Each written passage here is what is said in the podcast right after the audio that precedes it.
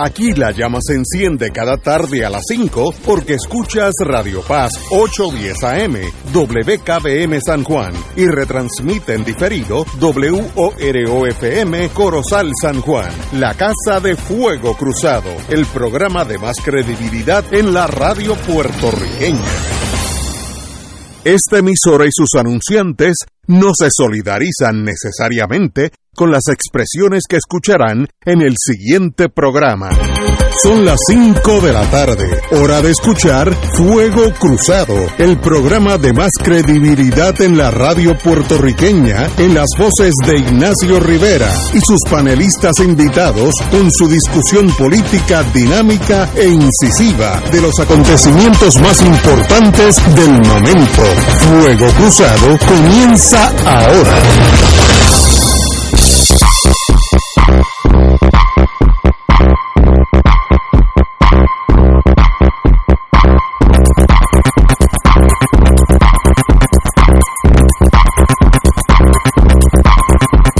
Tardes, Boys and Girls de Fuego Cruzado. Empezamos un jueves caldeado en una semana. Oye, hay tensión en el ambiente. Eh, yo en eso recurro al coñac. Después de que uno lee los periódicos y se pone medio tenso, tomo un poquito de coñac. Tampoco es que se, ¿sabe? se nos vayamos por encima de la cerca, como dicen a Junta, por encima de los, de, los olivos. no, por encima de los gandules. De los gandules eh, pero, pero hay mucha tensión en este ambiente y tenemos que hablar un montón de cosas. Hoy es jueves, tenemos al frente mío directamente eh, Tato Rivera Santana, planificador. Buenas tardes, Ignacio. Buenas tardes a Rafael Anglade. Rafael Anglade, abogado criminalista. Es más, si un día yo tengo un caso federal serio, yo mi abogado sería Rafi Anglada. Así que ahí, ahí lo tengo. Y yo podría decir lo mismo. Así que el primero que caiga en la red tiene abogado ya. Un privilegio tenerte aquí, Rafi Anglada. Rafi está sustituyendo al compañero Muriente que está en México para las próximas dos semanas. Va a haber una elección allá en México, no sé de qué aspecto y pero él es uno de los observadores de, esa votación, así que no sé si es municipal o estatal o nacional en México, pero eh, una vez que, que, regrese le daremos lo que se llama debriefing, siéntate ahí, dime todo lo que pasó por México, que me dicen que llevan 36 periodistas asesinados este año. México. Ser periodista en México necesita escolta. Yo no sabía eso. un país violentísimo. Eh, Ignacio, hay una historia detrás de eso. Cuando nuestra generación fue toda expulsada de la Universidad de Puerto Rico y siete u ocho años después pudimos ser readmitidos. ¿En qué año, Rafi? Eh, bueno, en el caso mío, eh, la expulsión fue en el 70, 71 pero a lo que, a lo que voy es que cuando fuimos readmitidos en el 77, al uni, a dos personas dejaron afuera. Y uno de ellos fue Julio. por una obsesión del que entonces había sido rector de la universidad, que ni me, ni me quiero acordar el nombre dejaron a Julio fuera y al difunto Rubén Soto Falcón. Que nunca lo readmitieron. No, y Julio se tuvo que ir para México. Eh, lo de México es simbólico. Veo, veo. O sea, hay, un elemento biográfico. Sí, sí, que, eh, pero una pregunta indiscreta. ¿Qué tú hiciste para que te votaran, muchacho? bueno, yo te explico ya mismo. Afuera del aire, porque puede haber algunos crímenes que no prescriben, así que suave. El, Ninguno fueron crímenes, ¿no? Ah, no, por eso. Pero es que yo no, como, yo, fíjate, yo todavía pienso como fiscal, todavía pienso que la gente comete delitos y cosas. El, más grave era marchar por el, por el recinto. Ah, pero eso, eso es un, eso es un derecho. sobre, sobre ese tema, en, Increíble. En, el, 1981 hubo una huelga y yo participé como presidente de la tú co-dirigiste la huelga. de la Federación de Universitarios ah, por la Independencia. en la lista de los a ser expulsados y, y nos expulsaron a un grupo grande de, de Qué estudiantes. eso. Entonces eh, se decretó una amnistía en el 1985 hubo un cambio de administración en el gobierno. La huelga del 81 fue durante el Romerato, durante eh, la incumbencia de Romero Barceló, el segundo cuatrenio de, Romero Barceló, Y entonces eh, pierde las elecciones Romero Barceló en el 1984, eh, viene una nueva administración y en el 85 se declaró una amnistía para todos los expulsados de la Universidad de Puerto Rico, para todos. Este, Y eso incluyó entonces a Julio Muriente y a Rubén Soto Falcón. Pero ya Julio ya había terminado en México. Claro, claro. Y entonces Julio regresa a la Universidad de Puerto Rico, entonces como profesor. Wow. Yo, yo, yo tuve la gracia o la desgracia, porque depende cómo lo interprete, que todos esos años yo no estuve aquí, así que yo me brinqué todos esos años que hubo unos años difíciles para muchos independentistas, ¿no? Eso yo me lo brinqué, no no no tengo sentido de dolor porque no no no estuve aquí, entonces cuando ustedes me dicen eso me sorprende. Eh, eh, digo, marchar es un derecho civil que usted tiene. ¿Cuál es el problema con esto? Eh, nos acaba, acaba de entrar aquí. el senador. El senador Nadal. Entonces legalizó. Sí, Nadal Conde, que no lo expulsaron, al contrario, él estaba siempre en el lado que tenía que estar. Muy buenas tardes, senador. Buenas tardes a todos, eh, eh, a los que nos están escuchando y a, y a Anglada y a, y a, Tato Rivera Santana. y bueno, como siempre, aquí estamos listos. Privilegio tenerlo aquí y el compañero Rafi Anglada va a estar aquí con nosotros dos jueves corridos en lo que Muriente hace sus cosas por México. Espero que no lo detenga ya la, seguridad nacional, porque estos muchachos a veces se cruzan la línea, ¿no? Eh, pero anyway, eh, estoy, yo tengo a mi yo tengo a mi ahijado de bautismo y primo hermano dirigiendo Aeroméxico en Ciudad de México, y me estoy perdiendo ese cachete en estos momentos. Oye, pues usted, usted, mi ahijado de bautismo. Es más, yo no, esos son capitalistas. No, no, yo no hubiera hecho eso. Yo, yo hubiera estado en México con, mi ahijado. también Un privilegio, señores. Qué bueno estar aquí. Bueno, esta mañana cuando me levanté yo, jíbaro al fin, a las 5, 4 y media, 5 ya yo estoy despierto por un reloj que tengo tengo una hija que es así y tengo una hija que es italiana que puede dormir corrido hasta las 2 de la tarde. Pues, son relojes diferentes que uno tiene dentro del ser humano. Y yo me levanto temprano y hoy vi cuando un grupo de mayormente damas jóvenes eh, bloquearon la carretera, la que viene de en el 2, la 2 No, esa es la PR22. La PR22. el expreso José. Y con la consecuencia, pues la tenemos que discutir es obviamente pro eh, estar en contra del contrato de Luma y estaban ejerciendo presión para que el gobierno le ponga atención al contrato de Luma y la privatización de la, la entrega de Power Delivery System, yo pienso en inglés, el, suministro de, electricidad, distribución de, de electricidad a los hogares. Eh, obviamente, a esa hora, usted, es más, se le vacía una goma un carro y hay un mega tapón. Si cierra tres de los cuatro canales, de los cuatro carriles, pues hay un super mega tapón. El jefe, el, oficial de la policía que estaba allí dijo que el tapón llegaba a tu abajo, una cosa, una cosa espantosa, de kilómetros y kilómetros. Y la pregunta es, como analista sin emociones, ¿Eso es productivo? ¿No es productivo? Si yo estuviera del lado de eliminar el contrato de Luma, ¿eso es un acto positivo? Puede ser.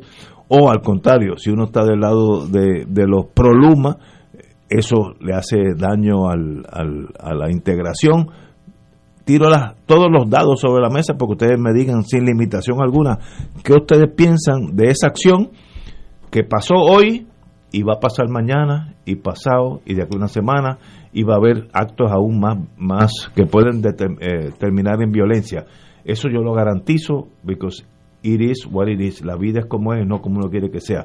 Anglado, vamos a empezar contigo. Pues mira, Ignacio, precisamente yo quería aportar una, una idea y es la siguiente.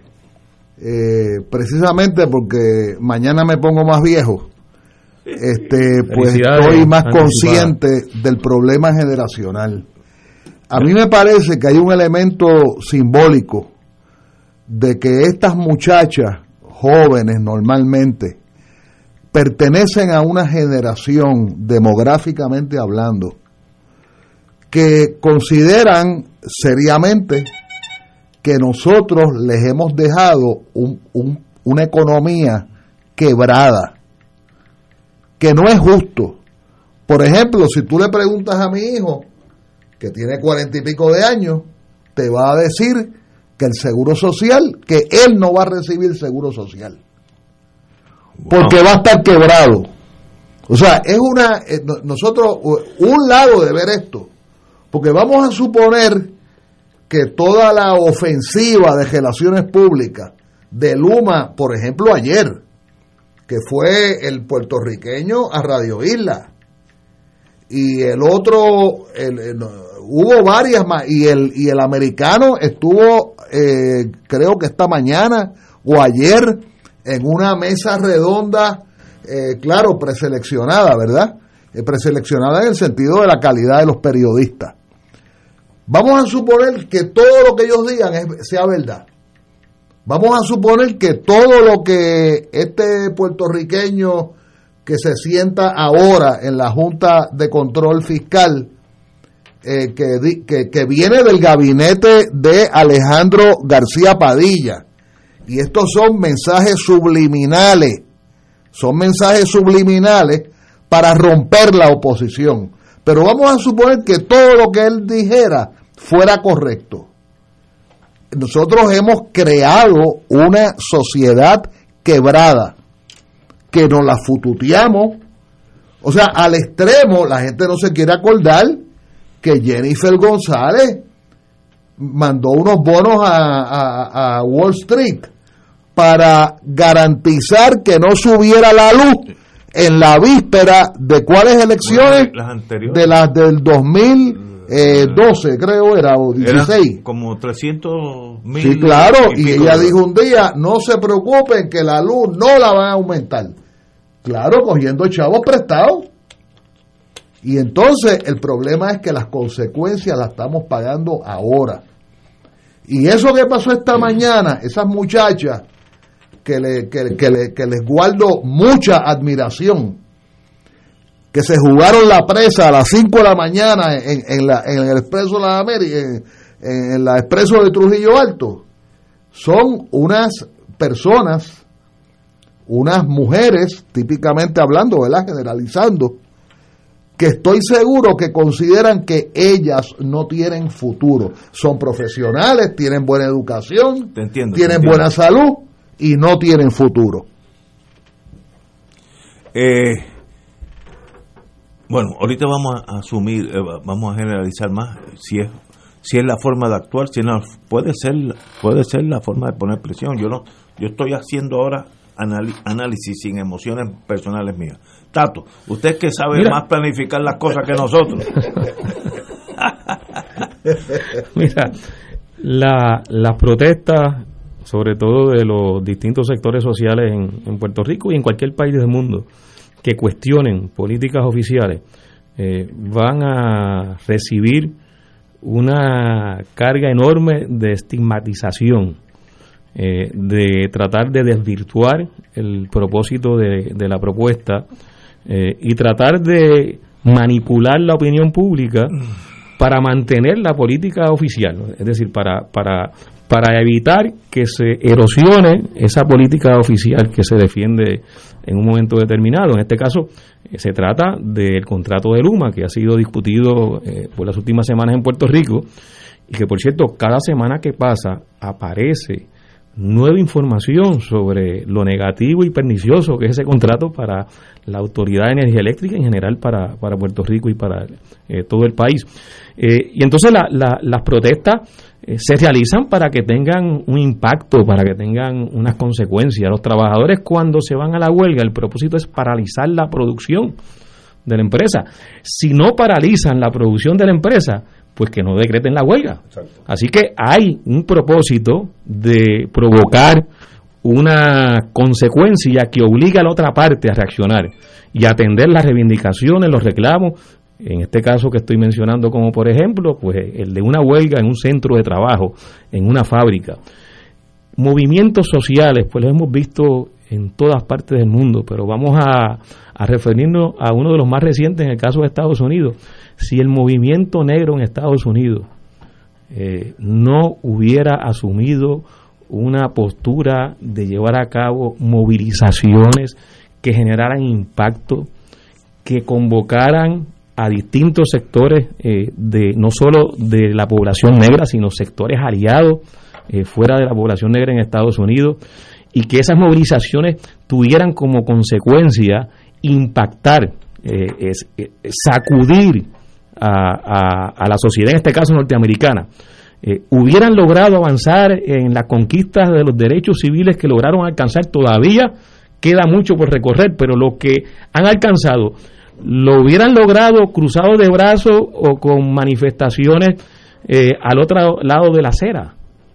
No, y, eso ha pasado en todas partes del mundo, eh, porque detrás de estas movilizaciones tiene que haber un mensaje de urgencia. Y a mí me parece que, que lo que se hizo esta mañana, y coincido con Rafi, eh, yo creo que debemos reconocer que estas compañeras, estas mujeres que tomaron esa iniciativa realmente están representando eh, a todos los sectores que en Puerto Rico se han expresado en contra del contrato de Luma.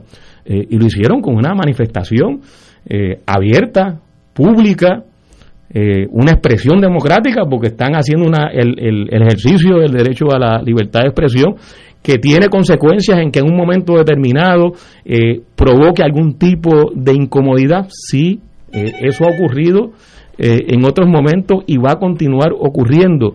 Eh, lo que no lo que no aceptamos es que quienes favorecen el contrato de Luma, quienes favorecen las posturas que ha asumido el gobernador Pierluisi, quienes favorecen las posturas que ha asumido la Junta de Control Fiscal, definan las actividades, definan la forma de protestar, definan cómo se llevan a cabo las mismas, eso lo van a definir los sectores sociales eh, que están y asumieron como postura oponerse a este contrato por todo lo que significa. Eh, pero además, eh, en, en, muchas de las reacciones hay mucha hipocresía. O sea, aquí durante las campañas electorales los partidos hacen caravana donde violan todas las leyes del tránsito, todas, con legiones de Fortrack que está prohibido que corran por, la, por, las, por las calles de Puerto Rico si no tienen su tablilla, eh, donde eh, detienen el tráfico, eh, bloquean intersecciones, hacen caravanas que en la práctica bloquean la red vial, bloquean una carretera, bloquean un expreso, generan congestión. El propósito de esas actividades electorales, ¿cuál es? Pues llamar la atención. pero no hay intervención cuando se trata de ese tipo de actividad. de hecho, lo que vemos en la policía viabilizando. No, al revés, la policía tiene que dar escolta para que los promuevan después y para que lleguen a superintendentes y a tenientes. Entonces, aquí hay que separar el grano de la paja, hay que separar el grano de la paja, este la, la presión social, la expresión social, la organización de los sectores sociales en Puerto Rico eh, y la forma en que traduzcan eso y, lo que es su, su reivindicación eh, tiene que darse de distintas maneras, de distintas de distintas formas, de diversas formas eh, y en este caso eh, tiene que ser contundente, o sea, tiene que haber un reclamo contundente, eh, porque aquí se le está imponiendo al país un contrato que se negoció en cuartos oscuros, porque hay una ley de las alianzas público-privadas que permitió que nos enteráramos del contenido de ese contrato después prácticamente de que estaba eh, culminado. En junio del año Exacto. Eh, que cuando se empiezan a sacar a la luz pública las contradicciones, los efectos nocivos de ese contrato, eh, lo, lo, que, lo que se ha recibido como, como reacción de parte del gobierno es un desprecio eh, a, la, a, la, a, los sectores, a las personas que han cuestionado ese contrato con datos, con evidencia, con análisis, y que ha venido ese cuestionamiento de los sectores más diversos. Eh, del país, no solo de los sectores sindicales que naturalmente eh, van a asumir inicialmente la oposición, en este caso el contrato de Luma, sino que tenemos sectores profesionales como el Colegio de Ingenieros que se expresó en contra, la Asociación de Industriales se, se expresó en contra del contrato de Luma, organizaciones internacionales como el Instituto de Energía se expresó en contra del contrato de Luma. Eh, el representante de los ciudadanos en la Junta de Directores de la Autoridad de Energía Eléctrica se expresó en contra del contrato de Luma. Eh, o sea, todo lo que ha salido sobre este contrato eh, tiene, a mi juicio, dos resultados claros. No, no, no tengo duda. Por un lado está cuestionado y se ha traído evidencia de lo nocivo que es ese contrato y por otro lado eh, ha quedado manifiesto el intento de imponerlo. de imponerlo por un gobernador, por una junta de control fiscal y por un sector privado que lo que busca es eh, irse detrás de los 10.000, 11.000, esa cifra eh, cada semana cambia, eh, millones de dólares que están asignados por ejemplo, 12 mil, entre, entre 11 mil y 12 mil. Eh, eh, a veces 12 mil, a veces 11 mil. Bueno, yo he oído 12. Pero pueden ser 10 mil, pueden ser 13 mil. Pero lo que está detrás de ese contrato de Luma es una fiera del sector privado tratando de controlar ese desembolso y, y, distribuirlo y, decidir esa empresa privada, que en este caso es Luma, cómo se va a, distribuir el mismo. Eh, y yo creo que eso, eso a, a, contrapelo de lo que el país necesita, que es ciertamente transformar la Autoridad de Energía Eléctrica. Esos 11 mil, 12 mil millones de dólares en manos de una empresa privada como Luma no van a tener esa consecuencia. Eh, como no produjo consecuencias positivas la contratación de Whitefish y Cobra después de María, que vinieron también detrás de los millones de dólares que estaban disponibles para levantar inmediatamente el sistema eléctrico que había sido afectado por el huracán María. Pero estamos analizando, y yo creo que, tal vez no, no me expresé bien, todos estamos o a favor o en contra de la privatización. Eso es un issue que es bien complejo en sí. Estamos hablando de la manifestación de poner presión sobre la sociedad por manifestantes con un fin como, como el de Luma.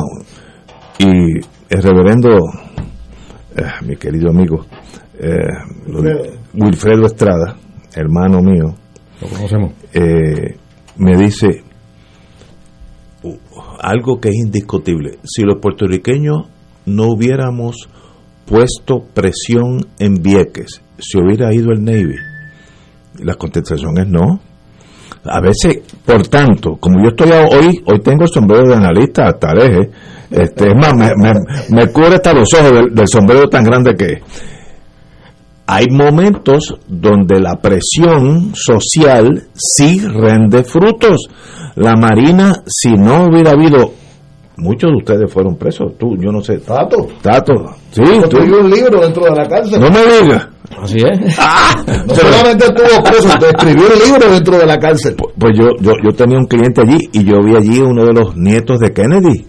Había un Kennedy allí, yo lo vi. Sí, eh, está Bobby Kennedy. No, no, hijo de Bob Kennedy. Hijo de Bob Kennedy. Sí, Que hoy día como que se nos fue. Ahora está en contra de la vacuna. Pero Bobby, Kennedy Jr. Pero yo lo vi allí preso. Coincidimos en, Y yo estuve en un grupo, yo no sé si tú estabas allí con nosotros, que estuvimos con el actor este Olmos. Edward James Olmos. Estuvimos como una hora hablando chistes porque nosotros nos, nos, nos juntábamos. Norma Burgos estuvo. Norma Burgos se, no, se chupó 60 días. Al Charlton, el reverendo Charlton estuvo preso. También estuvo. Por tanto, si esa presión no hubiera exigido, el Navy estaría disparando en Vieques. Así, así que en la vida a veces hay que jalar el gatillo. El problema es, esto que se hizo hoy es la forma de proceder, por eso que estamos discutiéndolo aquí, puede ser, puede no ser. Vamos a una pausa y con ustedes el senador Nadal, con D. Fuego Cruzado está contigo en todo Puerto Rico. ¿Tienes cáncer de páncreas o del pulmón? Si has recibido terapia y el cáncer continúa avanzando, no pierdas la esperanza. Existen nuevas terapias basadas en el perfil molecular para pacientes de cáncer de páncreas o pulmón, disponibles en Puerto Rico únicamente en Pan Oncology Trials. Llame hoy al 787-407-3333, 407-3333, Pan Oncology Trials, ofreciendo protocolos de tratamiento con la ciencia más avanzada para combatir el cáncer. El Consulado Honorario del Perú en Puerto Rico convoca a los ciudadanos peruanos que tengan su documento nacional de identidad DNI con dirección en Puerto Rico a participar en la segunda vuelta de las elecciones presidenciales 2021 que se llevarán a cabo el domingo 6 de junio de 8 de la mañana a 4 de la tarde en la Guardia Nacional de Puerto Rico, calle General Esteves número 100 en San Juan. Información 787-587-9767 787-587-9767 un club rotario es casa de jóvenes y adultos, de hombres y mujeres, que comparten y viven los deseos de servir a los demás en un ambiente socialmente sano y productivo. Mensaje del Club Rotario de Río Piedras. De todo un poco, con Manolo Almeida, el más ameno en tus mañanas por Radio Paz 810 AM, de martes a viernes a las 9 de la mañana. Notas positivas, salud, ambiente, negocios y entretenimiento. De todo un poco, martes a viernes por Radio Paz. ¡Estamos vivos! Cómprame un sistema solar y escúchame aquí en Radio Paz. Todos los viernes a las 4 y 30 de la tarde. Te espero para que me cuentes tus inquietudes acerca de placas solares con baterías. Comunícate conmigo. Soy Luis Enrique al 787-536-7938 de Solar Store. Cómprame un sistema solar. Y ahora continúa Fuego Cruzado.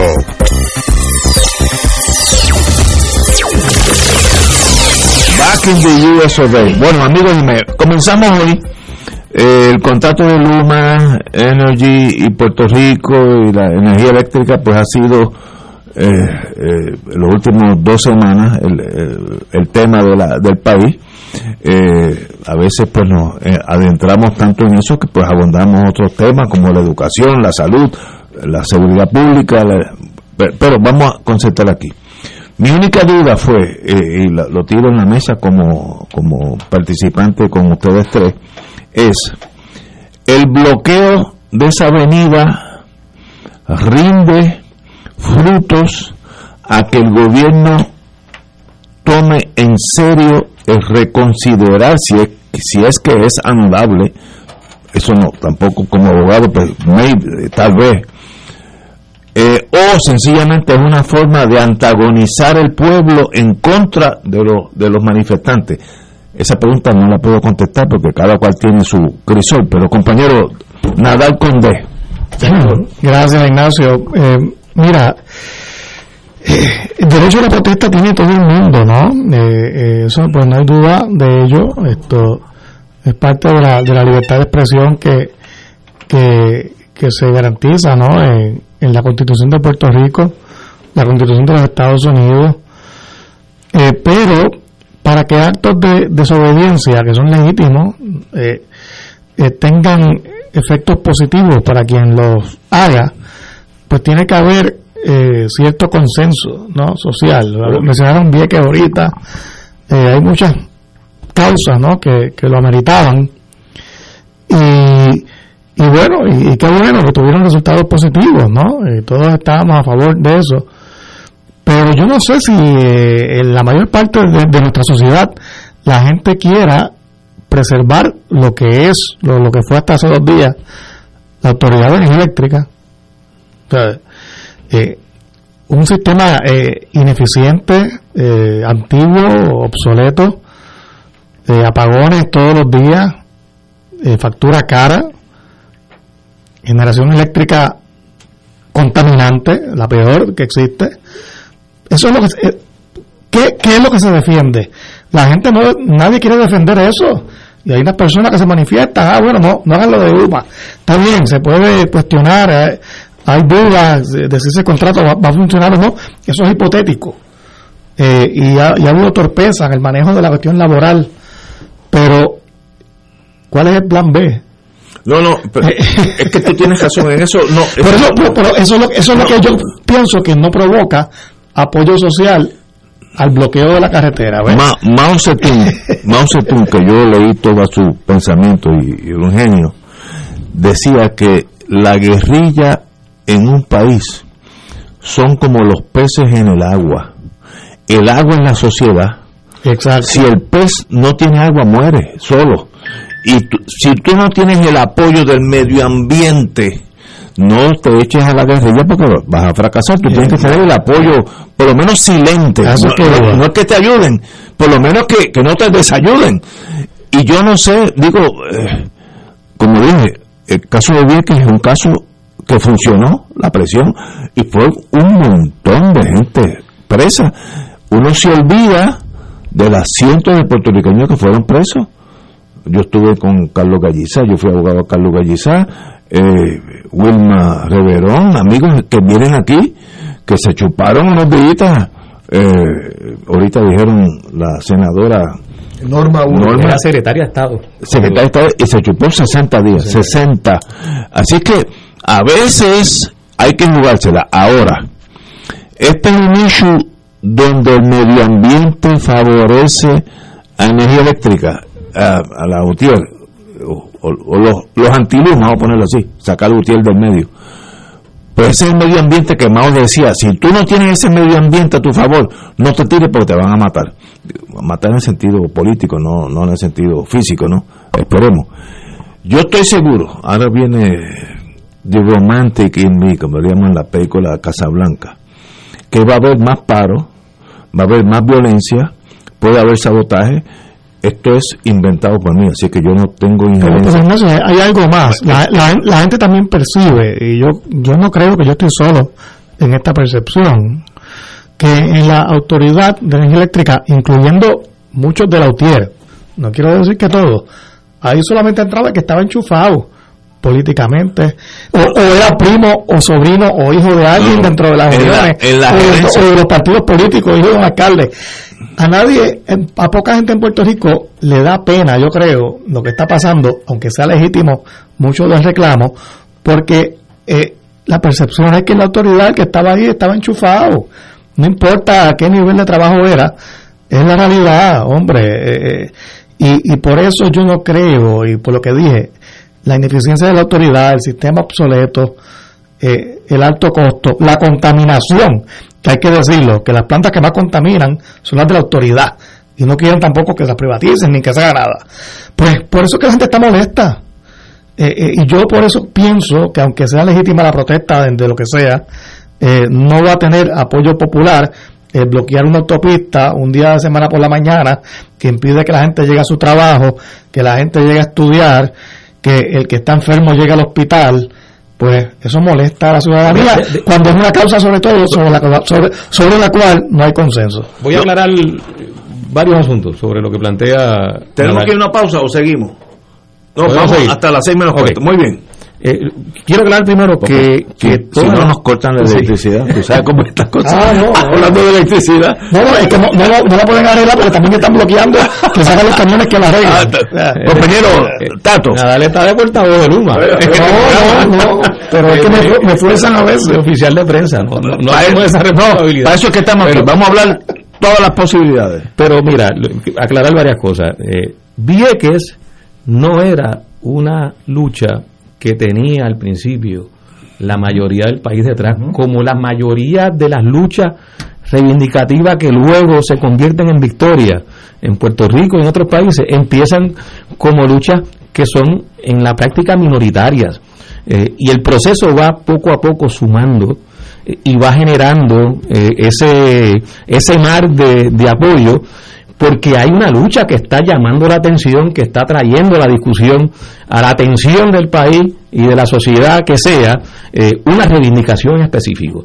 Eh, y cuando esa lucha empieza a asumir eh, esa, ese protagonismo, que tiene que darse a través de acciones que la conviertan en un tema protagonista, empieza entonces a crecer el apoyo. Bien que fue así, yo recuerdo, imagino que Rafi también, ir a piquetes en contra de la Marina y su presencia en Vieques, donde éramos- éramos 15 personas, Eh, y, y quizás un poquito menos. Este, eh, o sea, la- las actividades y los procesos sociales no son lineales eh, y no arrancan en el último escalón de la escalera, sino que empiezan por el primer escalón y se sigue subiendo hasta, hasta el final. Así que eh, eso para aclararlo, no solo ocurre en Puerto Rico, sino que ocurre en otras experiencias en Estados Unidos y ese, y ese proceso donde los sectores sociales van haciendo presencia con la diversidad de actividades y de expresiones que puedan realizar logra generar la masa crítica para que se convierta en un proceso este, favorecido mayoritariamente. Así que quiero aclarar eso porque si hacemos la comparación con Vieques, eh, en su justo proceso histórico de cómo fue eh, esa lucha. Eh, por otro lado, aquí nadie está planteando lo que plantea Nadal. O sea, aquí nadie está planteando que energía eléctrica se quede como esté. De hecho, la UTIER ya ha hecho expresiones de hecho, la ha hecho antes de que apareciera. Yo, no he visto ningún plan B. Pues escuche, no, no, pero, pero, te voy a hablar del plan B. Ah, okay. Te voy a hablar del plan B. Ahora viene un planificador de verdad. Ok, ok. Quiero escucharlo porque nadie lo ha dicho. Porque a veces uno cree. ¿Con qué dinero y cómo se.? Porque a veces uno cree que lo que no escucha no existe. Ah, bueno. ¿Eh? Este, pero hay muchas cosas que existen aunque uno no las escuche. Eh, la UTIER ha venido planteando que hay que transformar la Autoridad Energía Eléctrica. No ahora, cuando empieza la controversia con Luma, desde hace tiempo. Es que la UTIER ha, ha, ha, planteado en innumerables ocasiones, de hecho, la UTIER ha sido responsable de apuntar las deficiencias de la Autoridad de Energía Eléctrica. Y lo ha hecho de forma consuetudinaria. Eh, lo la, la UTIER ha planteado en innumerables ocasiones que la falta de personal que le dé mantenimiento a esa infraestructura, sobre todo a las líneas de transmisión y distribución, ha sido la responsable de que cuando vienen eventos naturales, esa infraestructura se va al piso, como fue en el caso de los huracanes María. Eso fue anticipado por Lutier. ¿Y qué ha hecho y qué hizo la Autoridad de Energía Eléctrica administrada por el Partido Popular Democrático y por el PNP? El partido de Nadal. El partido de Nadal y el mío y, y el tuyo se encargaron de politizar, o sea, lo que lo que dice Nadal es de la autoría del PPD y del PNP. Y aquí lo necesito, yo creo que eso es lo que genera mucho coraje en el país. Es que quienes dicen ahora y critican a la Autoridad de Energía Eléctrica, a la corporación pública, son los responsables de las deficiencias de la Autoridad de Energía Eléctrica. Okay, y ahora la respuesta que el único plan, porque no tienen plan B, a nosotros nos exigen el plan B, pero el único plan que tiene el PNP y el Partido Popular es venderla, es salir de la criatura porque fueron los responsables de dañarla, o sea, fueron los responsables de entrar eh, personas pero, por su afiliación política. pero, ¿y, le proveía a la Autoridad de Energía Eléctrica en la manera en que se metieron eh, esos militantes políticos el, eh, de los dos partidos de la Autoridad de Energía Eléctrica, le proveía dinero para las campañas electorales. Vamos a estipular todo eso. Entonces, ok, y ahora quiero aclararlo, pero, quiero, no, pero quiero aclararlo. No, no, pero si yo pero quiero aclararlo, no, no, porque el tema de que la Autoridad de Energía Eléctrica está en condiciones que tiene que ser transformada. Es obvio. Es, es obvio, pero es que eso lo, lo, están planteando y lo estamos planteando todos los sectores. Hay una propuesta, y ahí voy Vamos, vamos, vamos. Hay una propuesta de la organización Cambio. Vamos a una, vamos. Ok. Me vas a traer, ¿qué hacemos ahora? Vamos a estipular que hay que cambiarla. Yo creo que eso nadie que cambiarlo, no, hay que mejorarlo. Hay que transformarla. transformarla. Lo que no podemos es venderla. No, no, ok, pero vamos. Pero si, si, yo fuera. Y dársela a, a, a un usurero. No, no, a unos usureros. No me van a quedarse los activos. Pero no, es que no se vendieron los activos. No, no, pero oh. vamos a asumir, vamos a asumir que yo soy presidente del universo, algún día llegaré y tú vas a estar al lado mío, Anglado, yo te necesito porque tú eres bueno en eso. Y yo puedo concederle lo que ustedes me pidan. Vamos a poner eso, en arguendo, en, en, en argumentación. ¿Qué ustedes harían si se queda en manos nuestras para mejorar energía eléctrica? Vamos a una pausa y ustedes me dicen, pues mira, ya se quedó, como tú eres el, el rey del universo, eh, va a ser nuestra. ¿Qué hacemos para que esto no sea el desastre que es? Vamos en una pausa y re regresamos con el, nuestro planificador. Vamos a una pausa. Fuego Cruzado está contigo en todo Puerto Rico. Por más de un siglo, juntos hemos encontrado en la YMCA de San Juan un lugar seguro donde desarrollar nuestro potencial. Aquí encuentras una variedad de programas deportivos, educativos y de bienestar, como gimnasio, yoga, natación, baloncesto y centro preescolar. En la YMCA te fortaleces física y mentalmente y floreces. Redescubre hoy todo lo que la Y tiene para ti. Visita ymcasanjuan.org. ¿Tienes cáncer de páncreas o del pulmón? Si has recibido terapia y el cáncer continúa avanzando, no pierdas la esperanza. Existen nuevas terapias basadas en el perfil molecular para pacientes de cáncer de páncreas o pulmón, disponibles en Puerto Rico únicamente en Pan Oncology Trials. Llame hoy al 787-407-3333, 407-3333, Pan Oncology Trials, ofreciendo protocolos de tratamiento con la ciencia más avanzada para combatir el cáncer. Fuego Cruzado, el programa de más credibilidad en la radio puertorriqueña, es ahora la tribuna abierta de análisis noticioso, con diversas perspectivas que exploran el trasfondo de lo que acontece a diario y cómo nos afecta. Escucha Ignacio Rivera y sus panelistas invitados de lunes a viernes en Fuego Cruzado en transmisión diferida a las 10 de la noche por Oro 92.5 FM. Regresa el maratón de Cáritas de Puerto Rico por el canal 13, el canal de la familia, sábado 12 de junio desde las 10 de la mañana. Participa de nuestro abrazo solidario en beneficio de los que lo necesitan. Sé generoso y envía tu donativo por ATH móvil. Selecciona la palabra donar y ahí aparecerá Cáritas de Puerto Rico. Recuerda, sábado 12 de junio desde las 10 de la mañana por el canal 13. Cáritas, cuenta contigo porque estamos donde tú nos necesites. Cada sábado de 9 a 11 de la mañana tendrás un encuentro con De Frente con la Verdad, donde se discuten asuntos que tocan de cerca la actualidad en todas sus perspectivas, las historias que afectan a tu diario vivir, estos y otros temas analizados desde el punto de vista evangélico. De Frente con la Verdad, todos los sábados de 9 a 11 de la mañana por Radio Paz 810. Y ahora continúa Fuego Cruzado.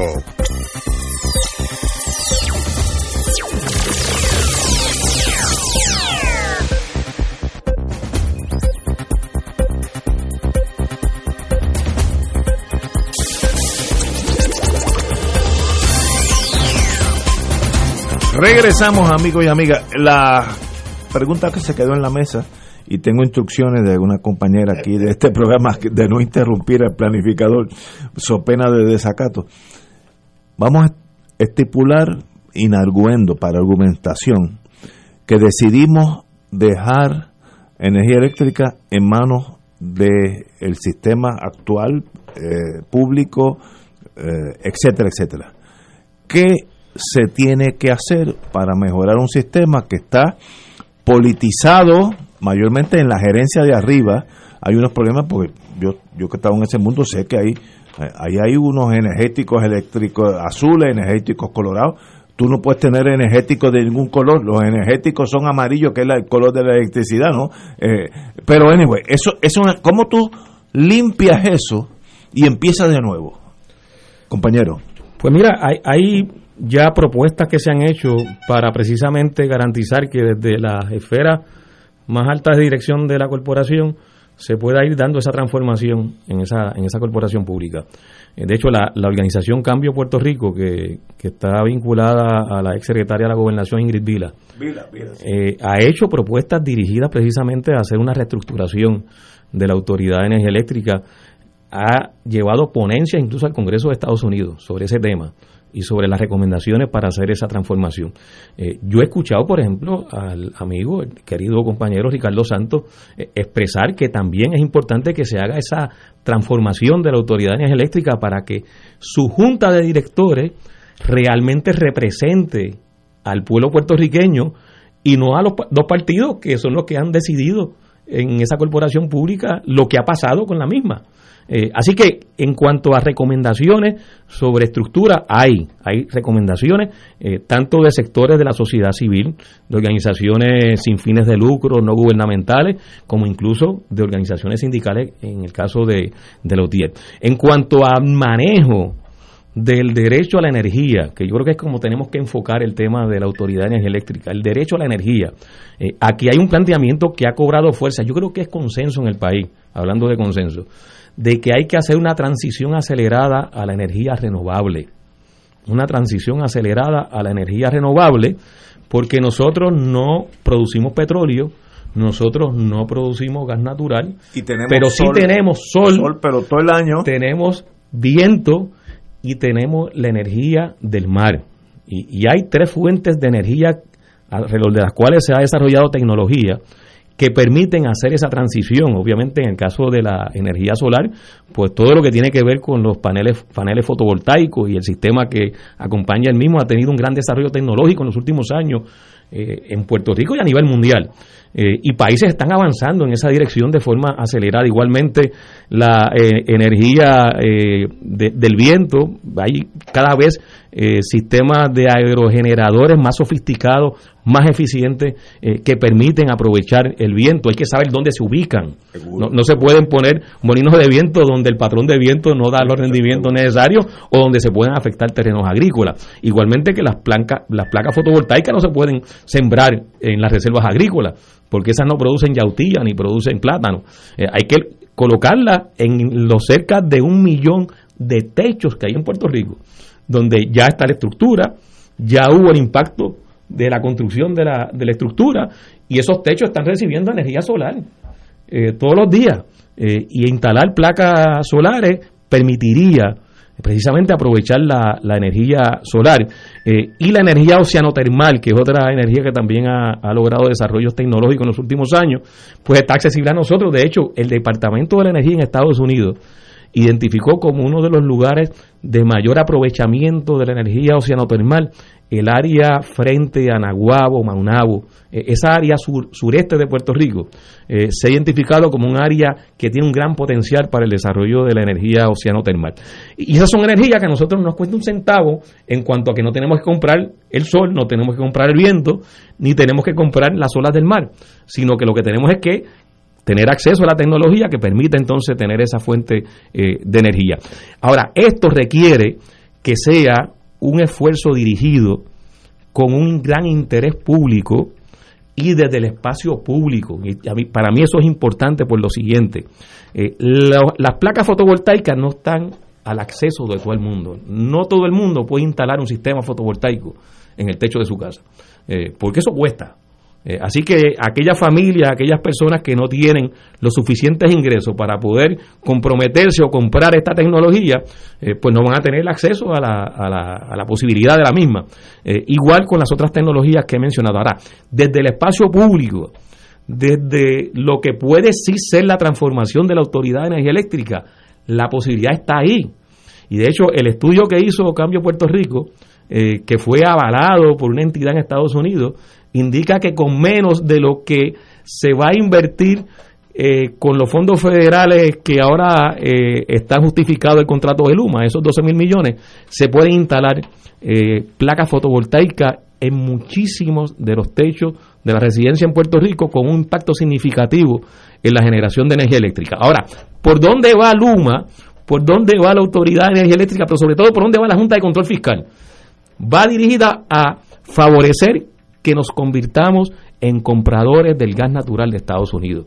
O sea, aquí la transición hacia las fuentes de energía renovable no está en el horizonte, eh, tanto en el plan de, integral de energía que se aprobó en Puerto Rico, eh, como lo que está contenido en el, en el contrato de Luma, eh, no va en dirección de avanzar hacia la transformación al uso de energías renovables, sino hacia incrementar la dependencia del gas natural. Eh, que proviene principalmente de Estados Unidos. Así que hay unos intereses eh, económicos, sobre todo los que están vinculados a la producción de gas natural en Estados Unidos, que le interesa convertir a Puerto Rico en un cliente eh, casi esclavo del gas natural. y eso sería detrimental porque nuevamente nos coloca en una dependencia que nos cuesta muchísimo, como nos ha costado la dependencia del petróleo. y, en ese sentido, para romper eso, nosotros tenemos que esa corporación pública mantenerla en su condición de corporación pública para que se mueva en esta dirección estratégica que el país necesita. Eh, y por otro lado, es importante que esa corporación pública se transforme. Eh, ciertamente, porque en las condiciones en que la han dejado el Partido Popular y el PNP, pues no puede asumir esta, esta responsabilidad. Eh, y tenemos que enfrentarnos a los desafíos que esto implica, porque detrás del contrato de Luma, insisto en esto, está Pierluisi, quien fue abogado de la Junta de Control Fiscal y todavía mantiene eh, con, toda su, con todo su esplendor esa función, está la Junta de Control Fiscal, y ahora leí un titular, Ignacio y Safi, usted que son abogados, tú eres abogado, Nadal. Ah, caramba, pues ustedes tres que son abogados, eh, el titular donde el, pleito que radicó el Senado de Puerto Rico eh, para que se declare nulo el contrato de Luma. Eso no duró. El tribunal dice que, que vaya al Tribunal Federal donde la jueza Laura Taylor Swain. o sea, mayor ofensa Puede haber. O sea, pero es a- que- ¿hasta dónde? Pero ¿Hasta dónde va a llegar? Eso yo te lo explico a ti. La imposición Pero de, la, que- de la Junta de Control Fiscal y todo Pero- lo que ha representado la Eso yo te lo explico a ti, aunque, aunque te afecte, y yo sé que afecta a muchos amigos independentistas, porque en un territorio, el territorio no manda. Una vez que usted, usted entiende eso, es, es claro entender todo lo otro. Tú vas a cuestionar el imperio francés en Argelia en un, en un tribunal argelino o un tribunal francés. ¿Sabes? Seamos, ¿sabes? El sistema se protege.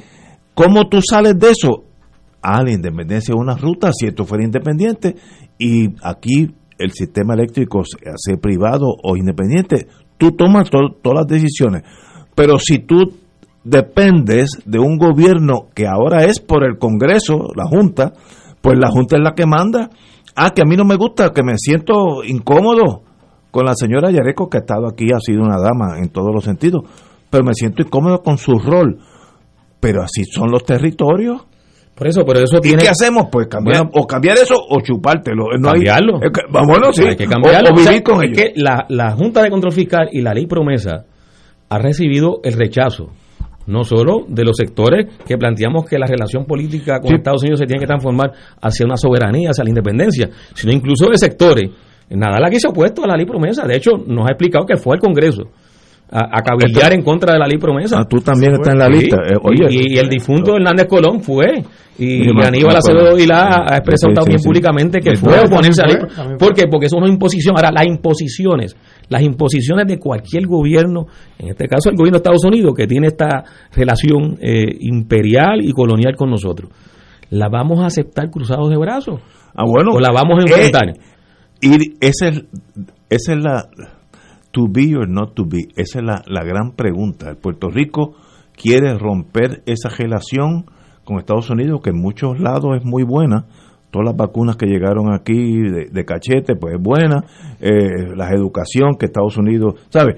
Eh, el pueblo, es, de verdad, el pueblo está inquieto, incómodo con Estados Unidos aquí. Yo te diría que no. Yo te diría que en gran medida el 95% de puertorriqueños no tiene problema con Estados Unidos.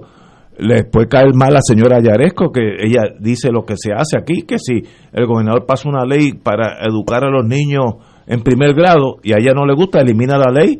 Eso es así. Pero fíjate, cuando Pero- analizas detalles y temas en específico, Ignacio, eh, porque plantearlo así en términos generales, eh, pues no, o sea, pierde la esencia de la realidad eh, cotidiana y de lo que es procesos sociales y procesos políticos que van eh, hilvanándose, que se van concatenando, ¿verdad?, con el tiempo.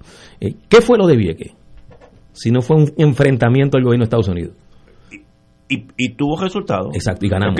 Y no, ganamos, sí, sí, claro. sí. Sigo, se ganó. Sí, pero yo, yo de, quiero. de- lo que se trata. Yo quiero Eh, intervenir porque es que. Compañero, usted tiene Ya, la palabra, oye, que no, no lo hemos y- y antes de que nada, para que entonces recoja en su reacción, eh, con el caso de promesa, aquí todas las encuestas, todas las encuestas arrojan que la mayoría de la gente está en contra de la ley No, promesa. pero yo, no la yo- no voy a hablar de promesa, voy a seguir hablando de la, de la autoridad. Compañero, es continúa. el tema. Eh, mira, la Autoridad de Energía Eléctrica se ha opuesto a las energías renovables durante todos estos años, ya más de una década, y eso incluye a la UTIER. La UTIER ha sido parte de esa oposición a la energía renovable. ¿Por qué? Porque la Autoridad de Energía Eléctrica no tiene capital para invertir en nada, porque está quebrada, está en bancarrota. Hasta el sistema de retiro de la autoridad está en bancarrota. Y esas inversiones de energías renovables tienen que ser con capital privado. Y aquí hay una cosa ideológica de oponerse a todo lo que es privado, de oponerse a todo lo que venga de, de, de- fuera. Y, y, y se han negado. A la UTIER se le ha ofrecido, a la UTIER. Y que me digan que, que me digan alguien de la UTIER que esto que voy a decir es falso. Se le ha ofrecido porque la ley nueva de energía lo permite. Que creen cooperativas de energía, que, que, que, que creen microredes, las que las administren. y, siem- y se han opuesto a hacer eso en los últimos años porque quieren que se quede todo igual. Porque lo que conocen es, vamos a seguir generando energía en las plantas viejas, obsoletas, contaminantes, con combustible caro, y seguimos cómodos todos aquí. Y que no me digan a mí que la UTIER no se ha opuesto a esto porque lo sé, lo sé. Y, y esta cosa de que, ah, no, de, de la, la energía renovable, todos estamos de acuerdo con la energía renovable, ese es el futuro. pero es con capital privado, porque la autoridad no tiene dinero para eso. Y, y aquí hay unas objeciones ideológicas a todo lo que es privado, y yo con eso no puedo, no puedo eh, argumentar, está bien, el que piensa así, piensa así. Pero la realidad es que la energía renovable va a venir con capital privado, no público, porque no hay el dinero. Pero nadie se ha opuesto que en adjunta la energía sea renovable Nadie. y es privada. Nadie. Eh, nadie le ha regalado nada a nadie. Pero se le ha ofrecido a Lautier hacer esas Está cosas bien, pero, han hecho. pero hay una distinción. O sea, Lautier es un sindicato. No es una no es una autoridad multinacional, pero vamos a tomar el caso de, de Mazó en, en adjunta. Mazol. Eh, Mazol. Pero eso no los amenaza porque eso es una cosa pequeña. Bueno, está, bueno, es pequeña. Y estamos todos de acuerdo con eso. Por eso, Y qué pues bueno. entonces se ha hecho, bueno. se ha apoyado, Pero eso se no ha es, eso no es apoyado. a gran escala. Tú no puedes. Y la, mira, eh, la única razón por la cual yo no he puesto placas solares todavía en mi techo es por algo que nadie ha mencionado. Vamos a boicotear la energía. Espérate, ¿cómo es? Vamos a boicotearla. Vamos a boicotearla dentro de la, de ¿A cuál energía? la energía. O sea, por ejemplo, ¿Y, y cómo yo...? tú vives en un piso 20, un ejemplo. Sí, ahí estoy. Tú tienes que dormir con aire acondicionado. Ah, no, no, no. sí, ah, sí. bueno, pues eso Pero es boicotearlo. de vez en cuando ver televisión. un Pues está bien, pero la vez una. Bueno, bueno. subir en el ascensor. Ver televisión, si el se ascensor. la merece. Mira, no. O tú Mira, quieres ver la Pero yo novela turca. que la UTIER favorece la Yo- energía favorable, yo- la, la energía renovable. Yo transijo lo del televisor, pero no, el- el- los 20 pisos no los voy a subir yo y Pues bajar. está bien, pero está bien, pero limitas la electricidad al elevador, a un televisor discreto. Pero tú explícame, en ese lugar privilegiado, que eso debe ser el cielo, donde tú vives, ¿para qué hace falta un aire acondicionado? Que no, no hace falta. Exacto. Yo lo prendo Pues, dos o tres días ¿Y al para año. qué al hace año. falta el aire acondicionado en la Corte Federal? Un ejemplo. Ah, ¿Para qué hace falta? Bueno, que el diseño que lo hicieron. Ah, bueno, el diseño que lo hicieron. La arquitectura. en la arquitectura es una Es arquitectura de, de, de sociedad templada. Sí, correcto. Lo que yo estoy planteando como algo supletorio, yo estoy de acuerdo que Adjunta es un modelo pequeño, pero triunfante. Ay, qué bueno, es que, es que todo el mundo está de acuerdo. Yo soy de la idea de ojalá todas las casas en Puerto Rico tengan energía propia solar y incluso eh, sistema de agua propio, porque aquí que llueve tanto, todas las casas en Puerto Rico debería obligarse, Un aljibe. como hacen en, la- en las Islas Vírgenes, que tengan un, al- un aljibe y, y, y reco- y recolecten el agua de lluvia. Y aquí eso no se hace. Y, y- y todos los hogares podrían ser autosuficientes. Te- vamos a de acuerdo, ¿no? Son las 6, 18 horas aquellos del FBI que nos están escuchando. 18 horas para que los récords no se le dañen. Estoy convocando al boicot. El Pero que boicot quiere, se- boicot quiere hacer decir una campaña de ahorros. Bueno, de- de- por eso, el uso de la energía. lo que estoy planteando es boicotear hasta donde humanamente se pueda. Que no incluye el elevador, 20 pisos. Bueno, está bien. Hasta ahí yo llego. Pero Ahí yo vivo en un segundo piso y yo subo las escaleras. Por supuesto, Vamos, estoy de acuerdo. Estoy de acuerdo que nadie va a subir 20 pisos. Estoy de acuerdo. Señores, tenemos aquí una pausa, amigos. Fuego Cruzado está contigo en todo Puerto Rico. Aquí la llama se enciende cada tarde a las 5 porque escuchas Radio Paz 810 AM, WKBM San Juan y retransmite en diferido WOROFM Corozal San Juan, la Casa de Fuego Cruzado, el programa de más credibilidad en la radio puertorriqueña.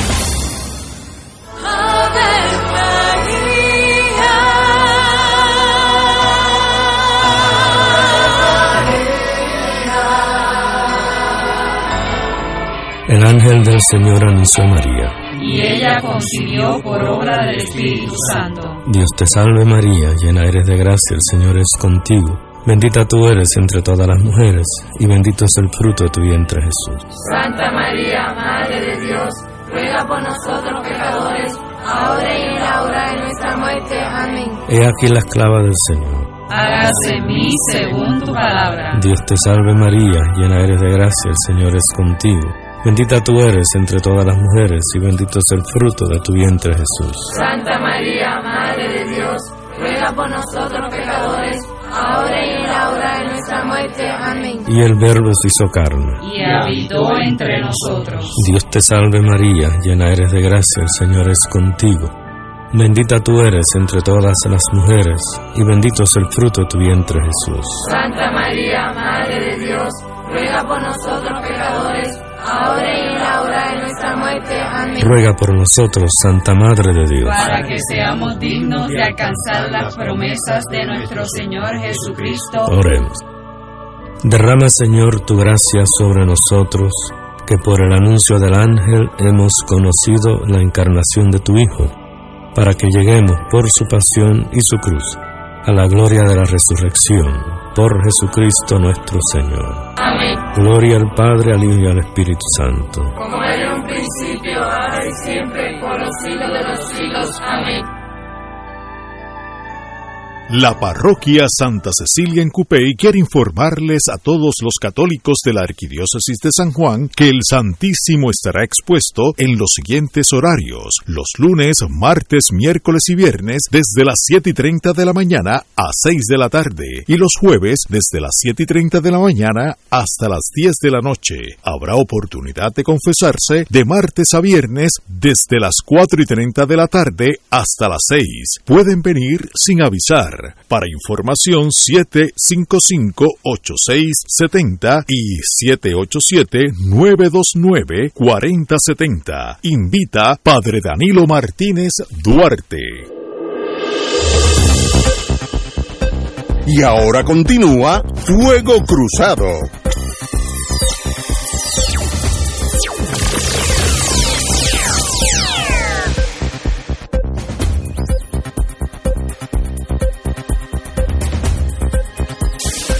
Señores, pasamos ya, nos quedamos estipulados que mis 21 pisos yo no lo voy a subir sin electricidad, así que Anglada, todo es, todo es negociable excepto mis 21 pisos. yo puedo llegar a lo que tú quieras, pero esos 21, yo me acuerdo cuando vino María, que se fue la electricidad y la máquina que da electricidad en el condominio se dañó dos o tres días. La planta. La planta. Y yo bajaba por la mañana, que va a reunirme, y subía después del programa. No, no volvía, porque son 21. Entonces uno, uno cuando llega al 21, uno está listo para acostarse. Pero tú tienes una buena formación, tú No. sabes militar. No, este, entonces yo lo que hago es por tenía un radio portátil, chi- chiquitito, subía tres pisos, descansaba, hablaba con los vecinos que también estaban subiendo, pero era un- una vida bien azarosa.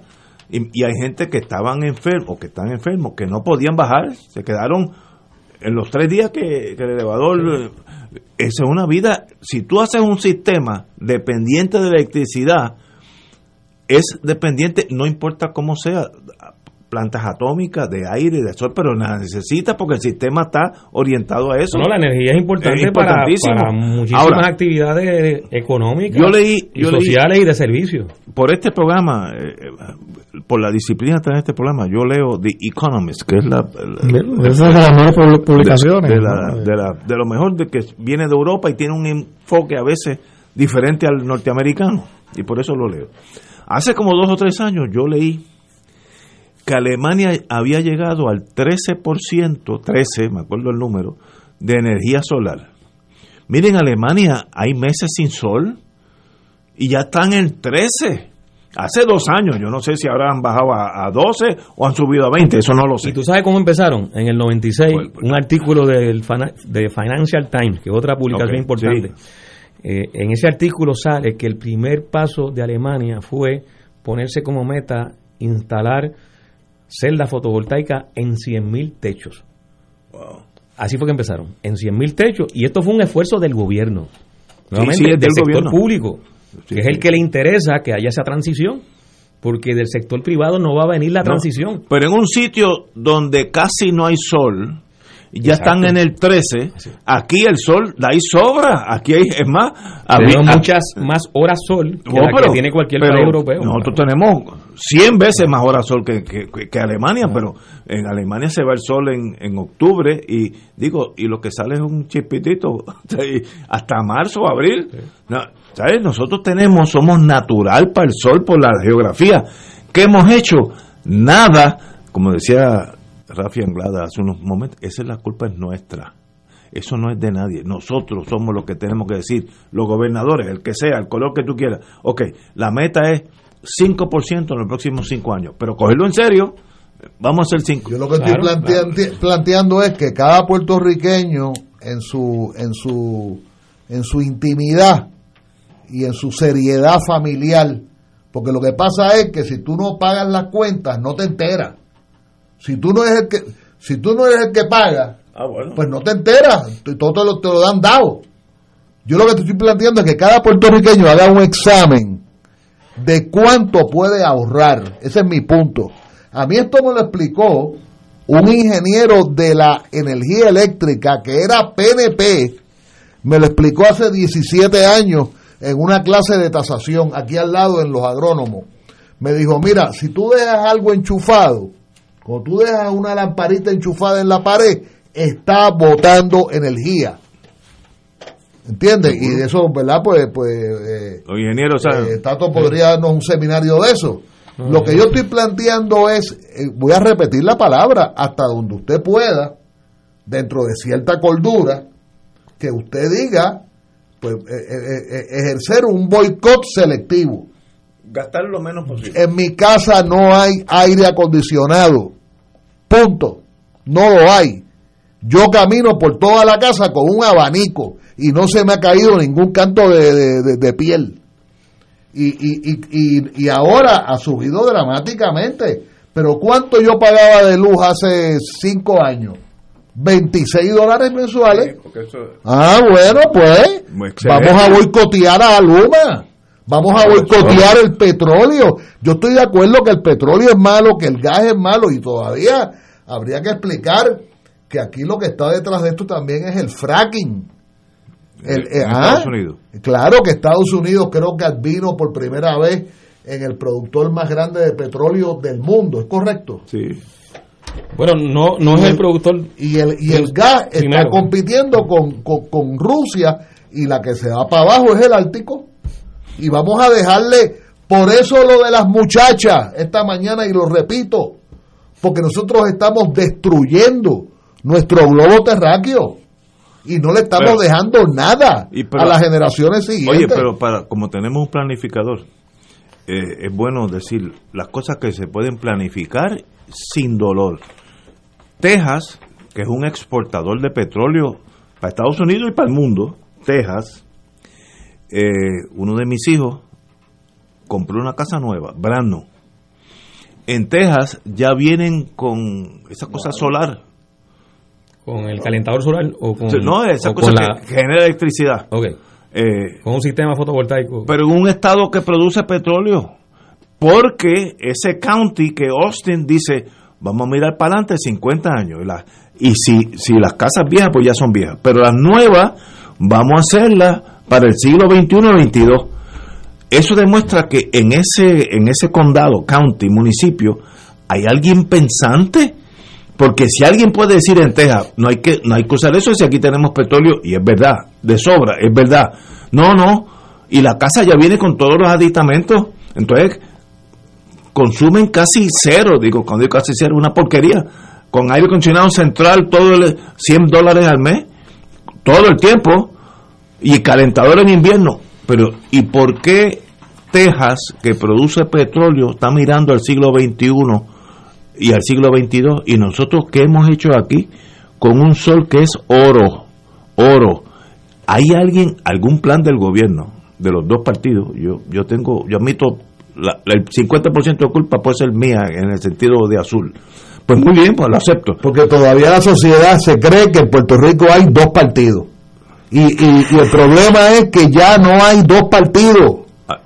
Ahora hay una tercera Ah, bueno. parte Ah, sí, eso.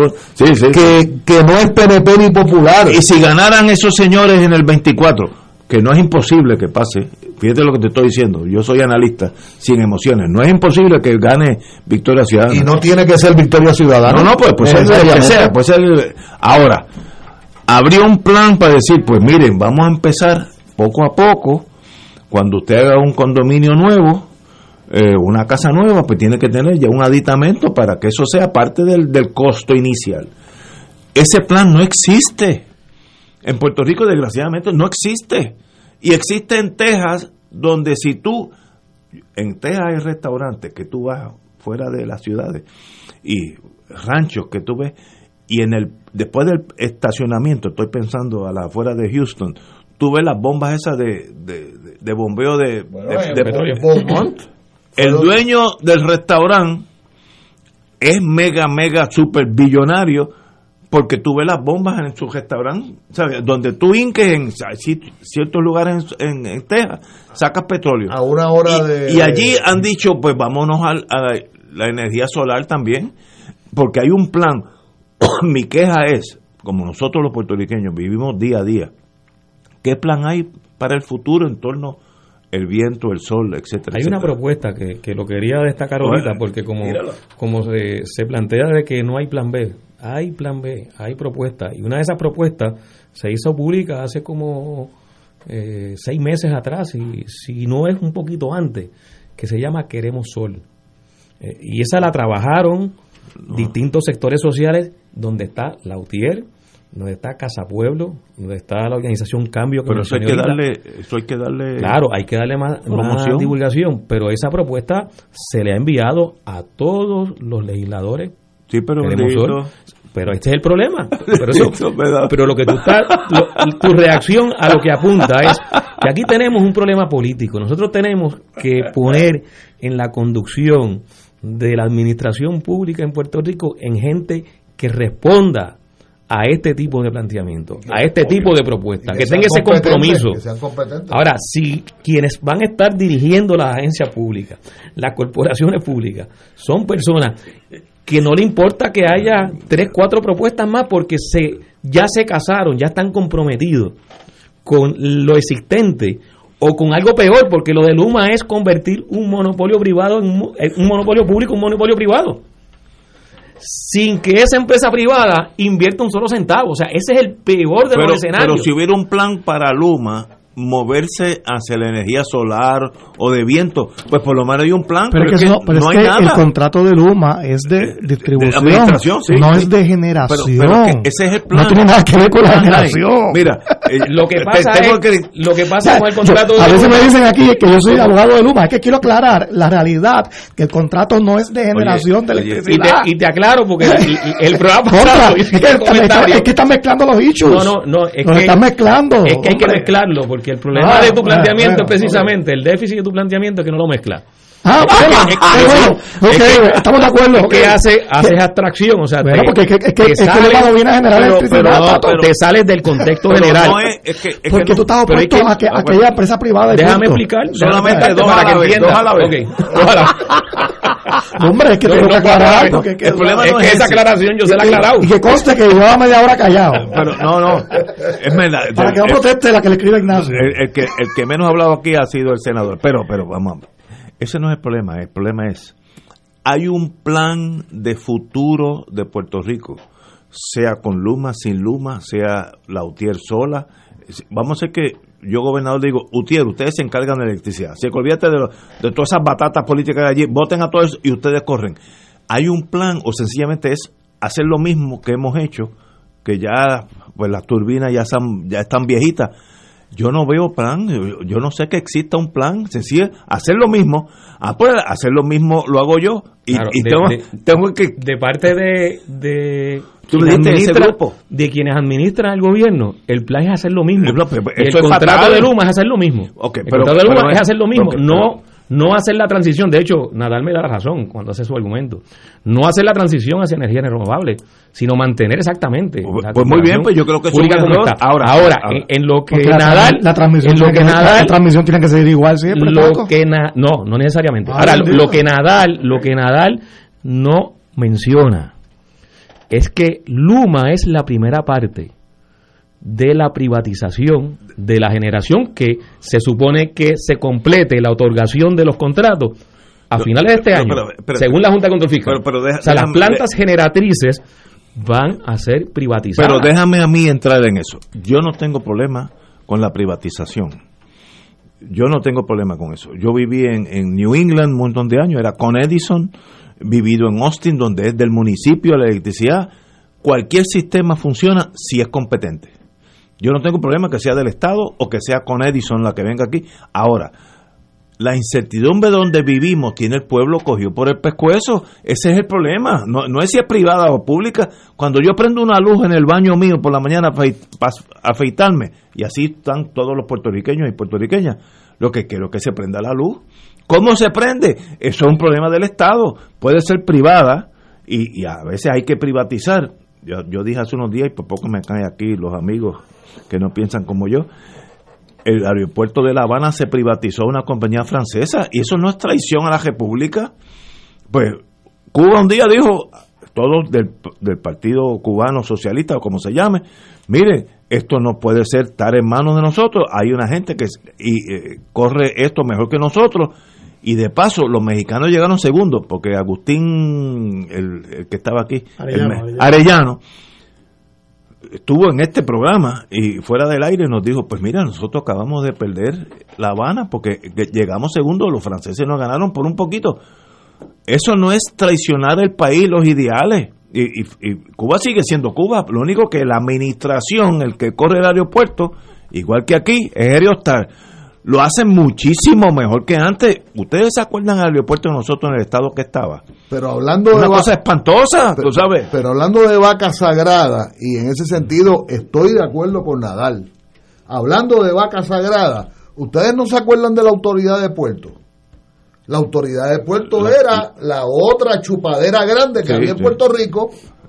Así es. ¿Y de quién era culpa de eso? De los dos partidos coloniales en Puerto Rico. De nosotros. De los No, llamados. de nosotros no, de los dos partidos. No, no, los que- partidos es que nos representan a todos nosotros. O sea, yo estoy de acuerdo con Nadal. Era, era, era atornillarte en la autoridad de energía eléctrica o en puerto o en la autoridad de puerto Con el Fondo de Seguro del Estado. o en el fondo del en seguro del Estado. claro. claro, Eso es así. claro. Entonces la respuesta no puede ser, o sea, la respuesta Claro. tiene que ir dirigida a cambiar eso. Claro. Cambiar pero, eso. pero no Y a desmantelar, no, y, y hay no a destruir las corporaciones Oye, públicas. tengo que corregir, ahorita, ahorita dijo, Anglada dijo algo que, que yo estoy totalmente de desacuerdo, dice, y lo dijo sin querer, hay que elegir gente competente. Anglada, así, así, así se corre cualquier gobierno con gente pero- competente, pero- así es un llave. Pero yo quiero decir algo bien rápido y no y creo y espero que no sea controversial. Simplemente todos estamos de acuerdo con la energía renovable, de viento, de solar, la que venga, eh, incluyendo la que viene del mar, ¿no? Eh, termal, eh, que termal. también hay eso y, y- y energía geotermal que se podría producir También. eh, eh, en las Islas Vírgenes, de- en, en la isla de Nevis hay un volcán Ah, sí, y, sí, se, ha- sí, y se ha sí. estudiado que se puede traer aquí energía de allá. Pero mira, eh, el issue es, siempre va a ser con capital privado. Si el issue es que no queremos capital privado, pues yo no yo no voy a convencer a nadie aquí sobre eso. No, no, y Pero yo- la yo autoridad estoy contigo. eléctrica no tiene los chavos para eso, ¿verdad? No, no. Ni, ni el Ah, mira, gobierno de Puerto Rico. Pues, si tú Pero es que pones- Luma no trae un centavo, pero es que lo que está planteando nada no es porque, correcto. porque no viene en a el generar, caso de Luma. no viene a generar electricidad, Tato. Ok, cuando Es genera- para la transmisión. Pero entonces, Y el gobierno federal está pagando que se renueve todo el sistema. y, y el dinero federal es dinero público. Está bien. No es, del- no es del inversionista bien, privado. Pero, pero dijeron, yo no confío en la Autoridad de Energía Eléctrica, solamente le doy el dinero si viene la entidad que sea, que no sea la AEE.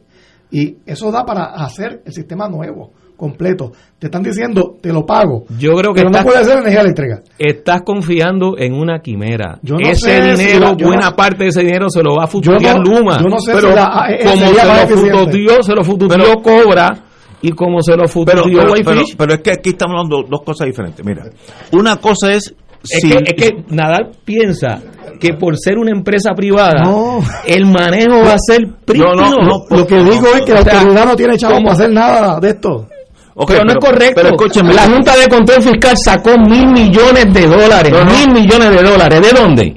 ¿De dónde lo sacó? de aquí, De la, de la finanza pública. ¿Para dárselo a quién? pero- a Luma. pero- o sea, Luma es un asalto, Ignacio. Pero- pero, no pone bien. un centavo y coge un contrato del cual se va a beneficiar en cerca de 1.500 millones de dólares durante unos 10 o 12 años y además va a tener como bono y como triunfo, como piñata, administrar los 6 pero, millones de dólares del pero lo que tú estás indicando es que tú no crees tu forma de pensar hacia la nación tuya que derecho tiene que eso debe estar en la manos privadas. también, la nación de Puerto Rico. No, no, no, no, yo Porque tengo tú- tú eres puertorriqueño. No, yo tengo una nación, the big one.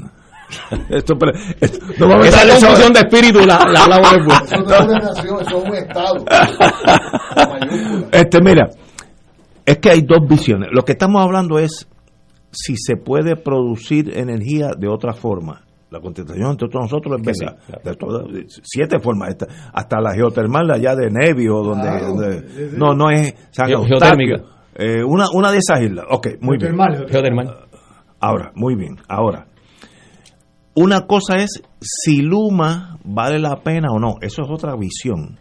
Luma puede ser aereo, Aerostar, eh, del- el que maneja el aeropuerto, que ha hecho un trabajo mm, 100 veces mejor Así que lo que que mejoraron los baños. No, no, pero eh, aquello era... 90% hablan, ah, es que han mejorado los baños. Pero eso está bien, eso es parte Bueno, de eso. pero tú no, tú no vendes un aeropuerto para que te arregle un baño, para que te limpie un baño. si Yo tú- sé la historia si de tú la no puedes máquina- hacerlo, si tú no puedes hacerlo, privatízalo ahora.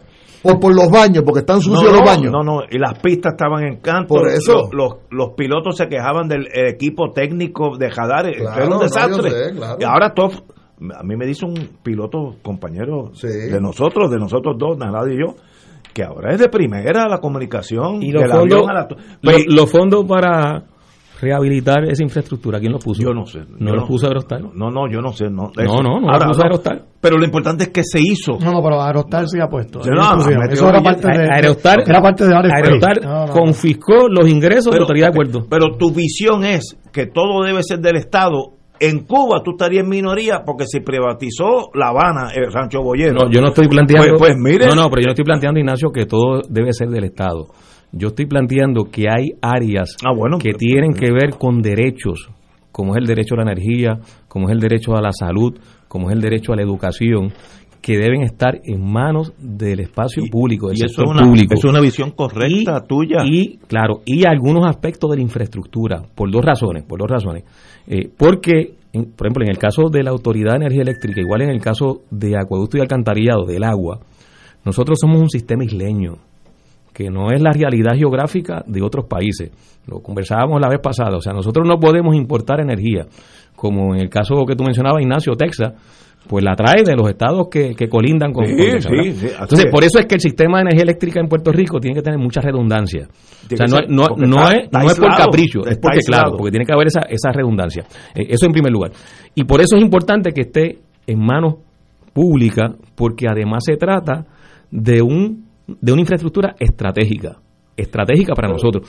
Porque hay que combinar el elemento de nuestra realidad natural de que somos un sistema isleño. Así que ese elemento que hace de la energía eléctrica un sistema estratégico para nuestro país y para nuestra sociedad. Es importante que lo maneje el sector público y no las reglas del mercado, que es la que va a estar obedeciendo la empresa privada. Creo que estamos de acuerdo que cualquier empresa privada que asuma Es una empresa privada. lo que va, ¿qué es lo que lo, qué es lo que lo va a mover, qué es lo que le va El hacer- a hacer dinero. dinero. Dar el mejor servicio posible Generar- a cambio del dinero. generar lucro, generar- y maximizar y maximizar Si su- tú no crees en ese sistema, Claro, pues eso está mal.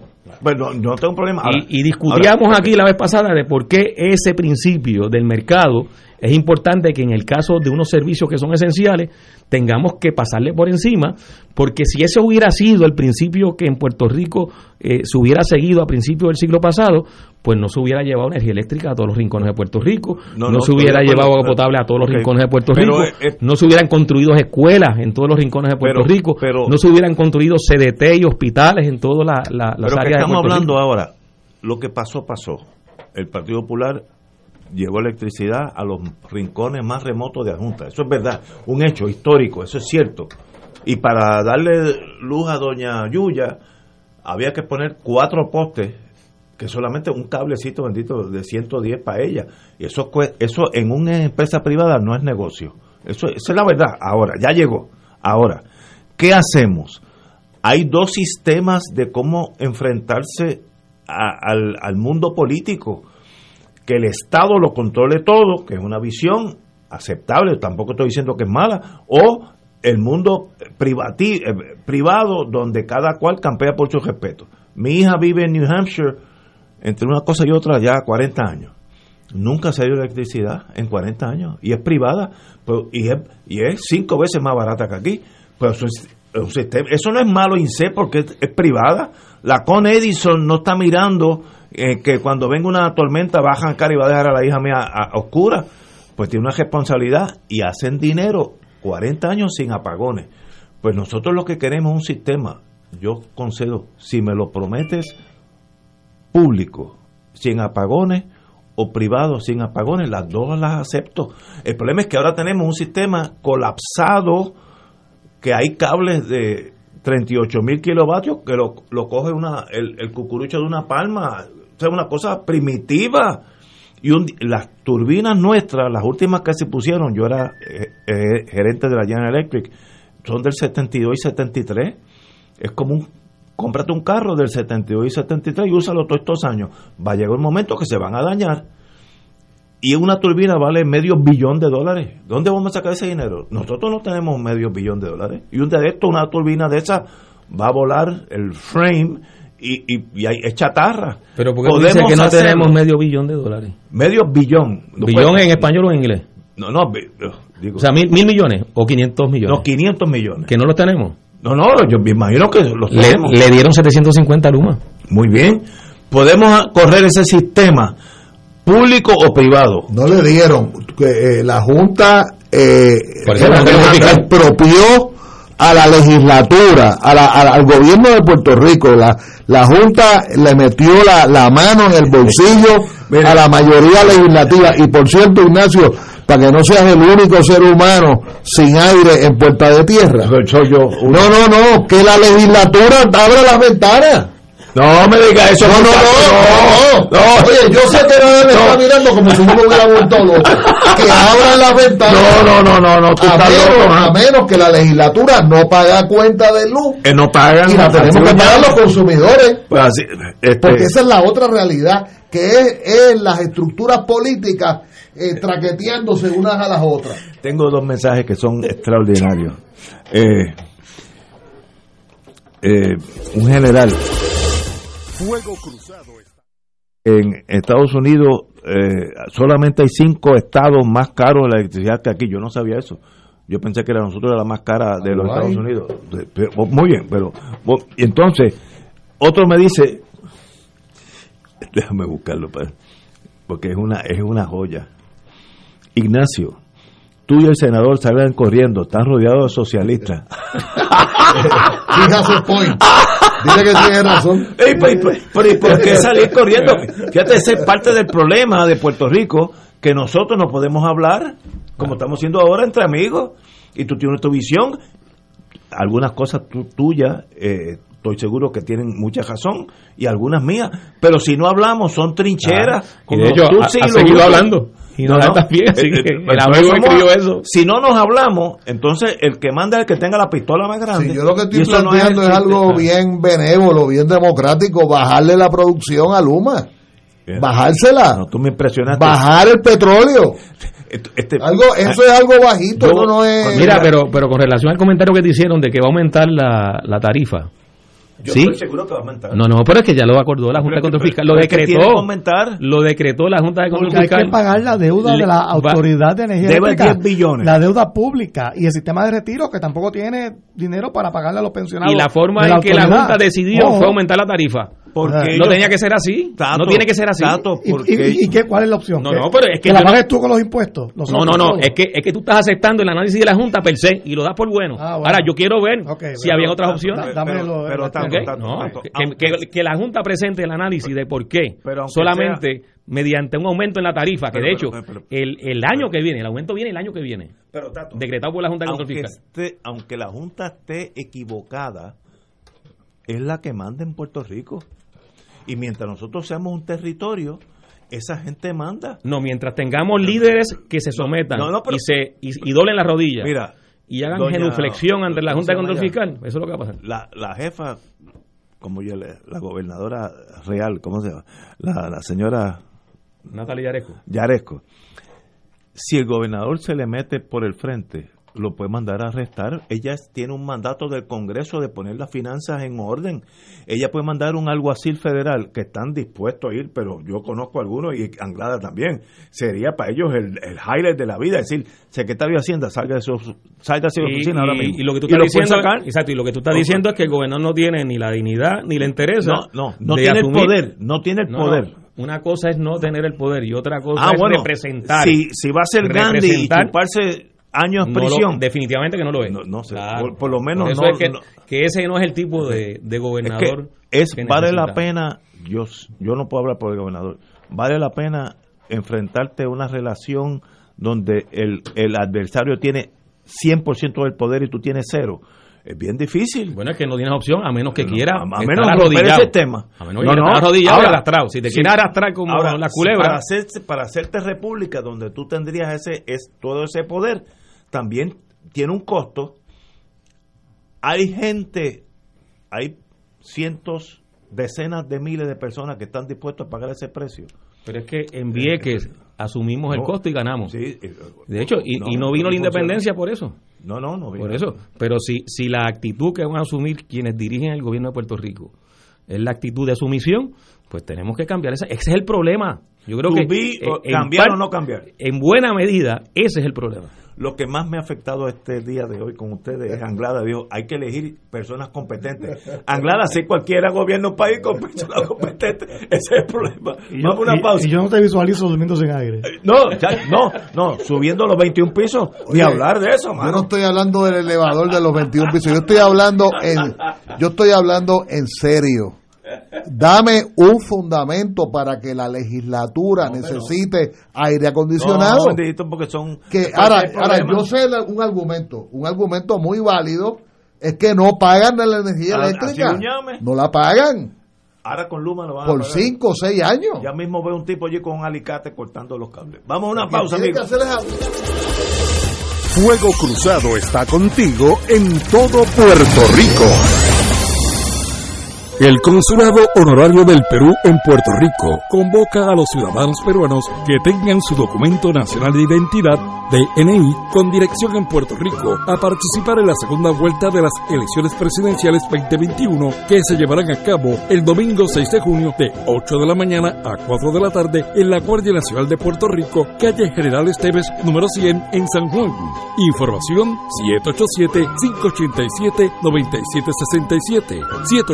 787-587-9767. 787-587-9767.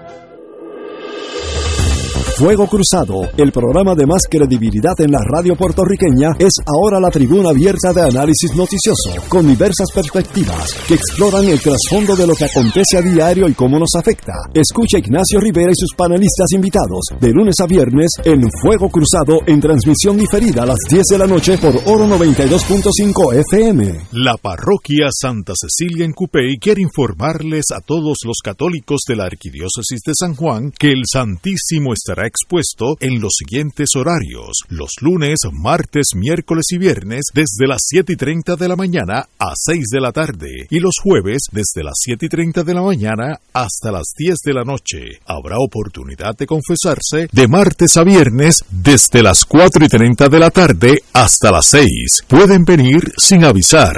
Para información 755-8670 y 787-929-4070. Invita Padre Danilo Martínez Duarte. Escucha los sábados a las 5 de la tarde para servirte un programa del Colegio de Profesionales del Trabajo Social de Puerto Rico con los temas de interés a la comunidad. Recuerda, los sábados a las 5 de la tarde para servirte por Radio Paz 810.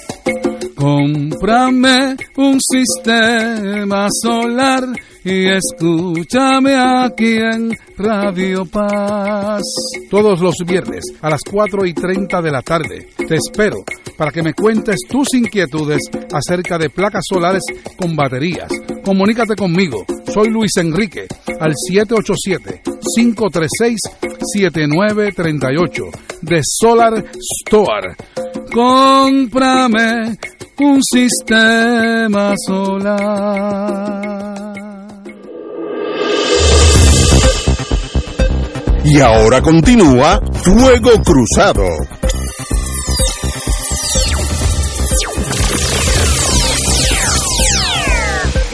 Regresamos, Boys and Girls de Fuego Cruzado. Como tenemos aquí un senador de muchos años, compañero Nadal Condé, frías las relaciones entre la Cámara y la Fortaleza.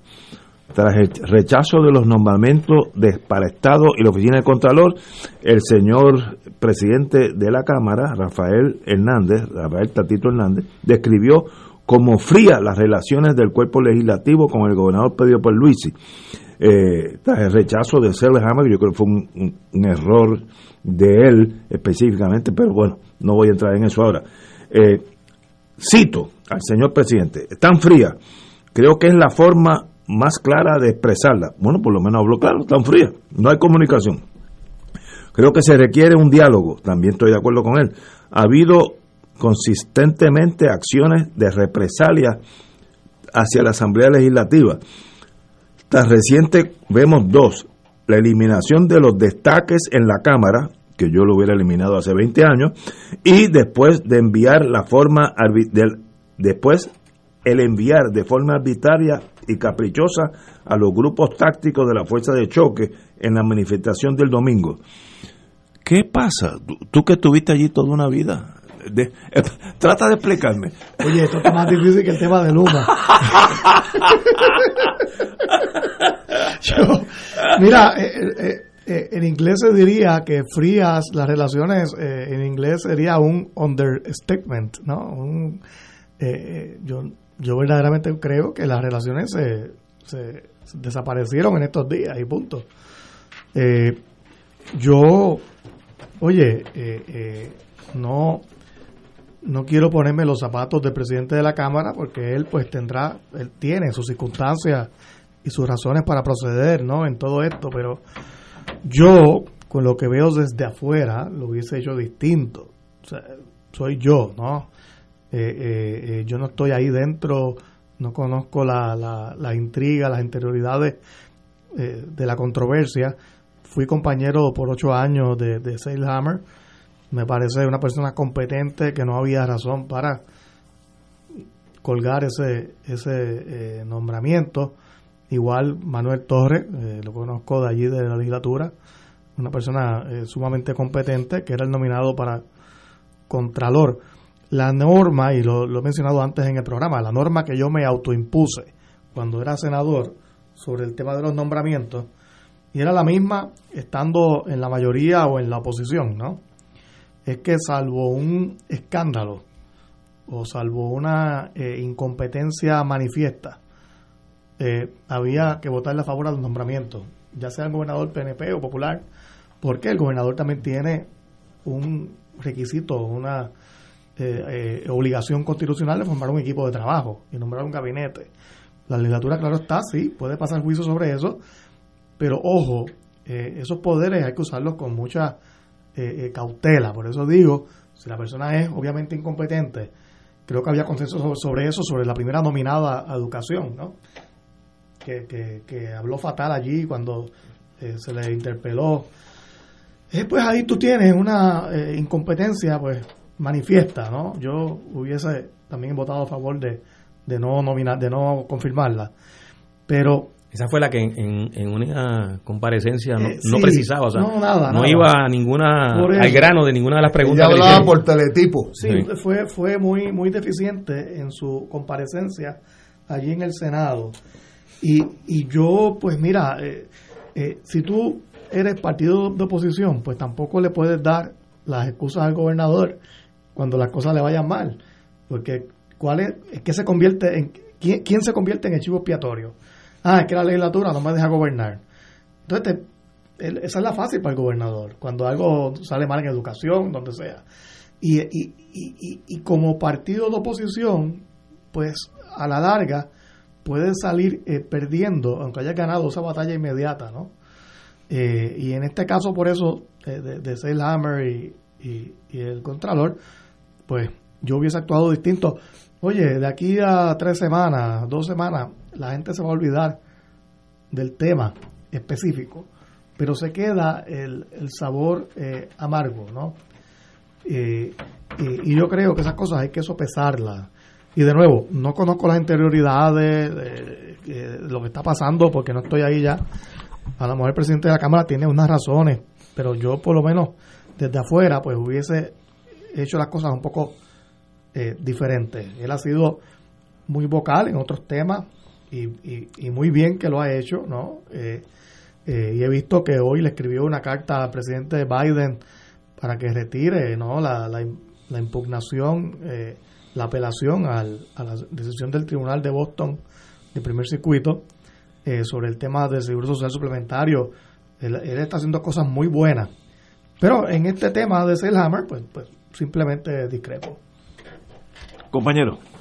Bueno, sobre, sobre la frialdad en la relación entre la Cámara y, y el Ejecutivo, pues los hechos están ahí. Yo creo que, que no hay duda de que ha habido diferencia entre el presidente de la Cámara y el gobernador. Este, es público que ha habido tajureo, o sea, eh, parte de, también del proceso eh, político que se da entre ramas de gobierno. Eh, no hay duda de que tanto el Senado como la Cámara, en el caso del secretario de Estado, pues tienen que confirmar las personas que son sugeridas por el Ejecutivo y esa función la tienen que ejercer, o sea, no, no, no, no puede ser el Senado y la Cámara este un, un sello en blanco, o sea, un, Obvio. este de lo que recomienda el ejecutivo, así que tienen que pasar juicio sobre lo que es el historial de esas personas, lo que ha sido eh, sus lo que han sido sus posiciones eh, políticas. Eh, yo creo que la, vez pasada conversábamos sobre este tema y por lo menos mi, mi posición la expresaba en el sentido de que en el caso de Larry Silhammer eh, que ha sido, La, esa figura ha concentrado la discusión en torno al rechazo de la Cámara.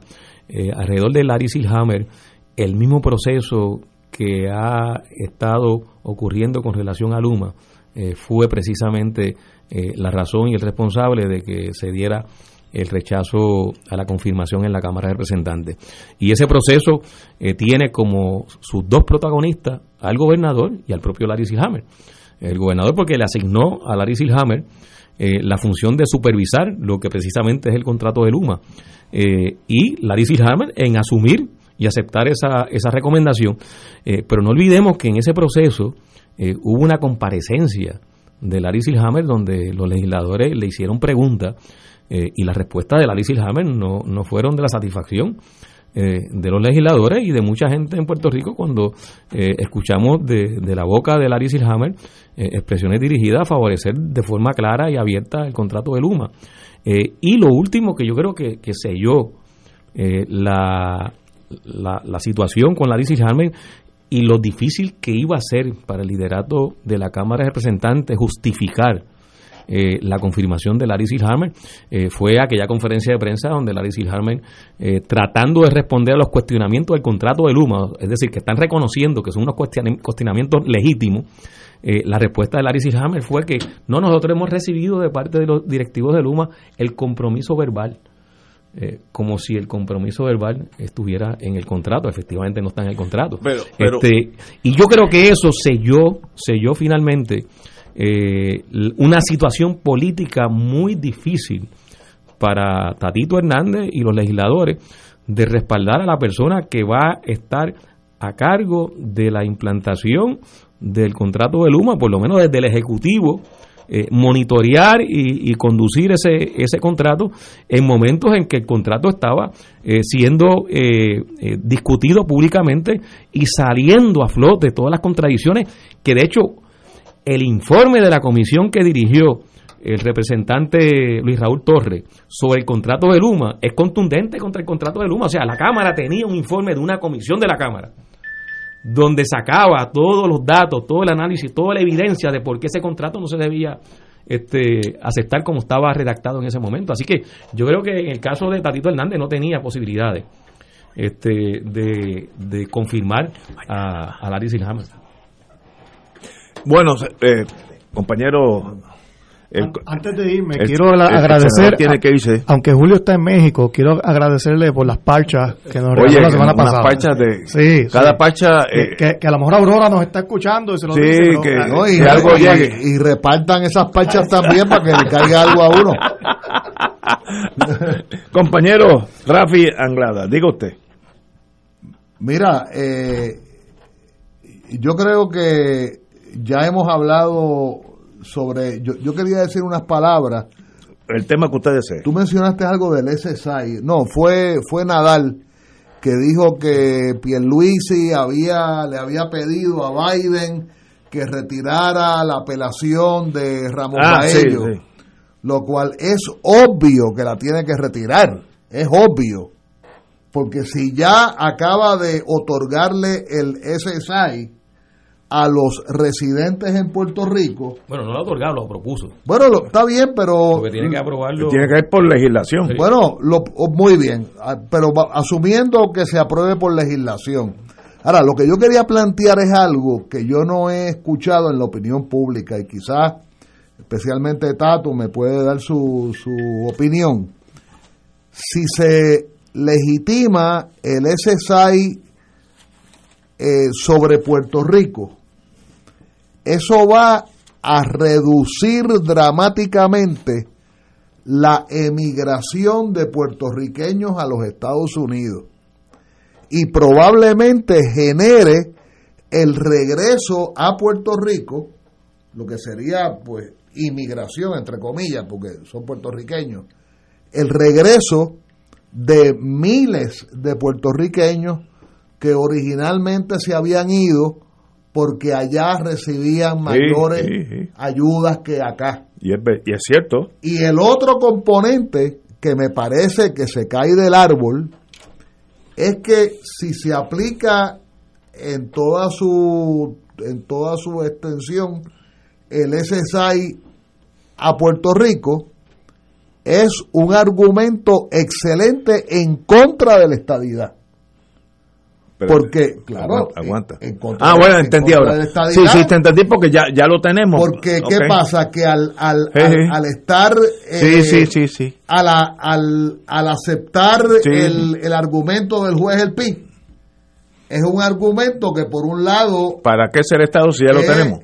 es, es pro Estados Unidos, pero ¿para qué ser Estado si yo, viejito, pobre, necesitado, estoy puedo recibir el SSI en Puerto Rico? Eh, déjame explicar eso, porque yo, yo cuando yo era fiscal vergué con esos casos cuando empezaban. Eso ha dado tumbo por décadas en, en el Tribunal Federal.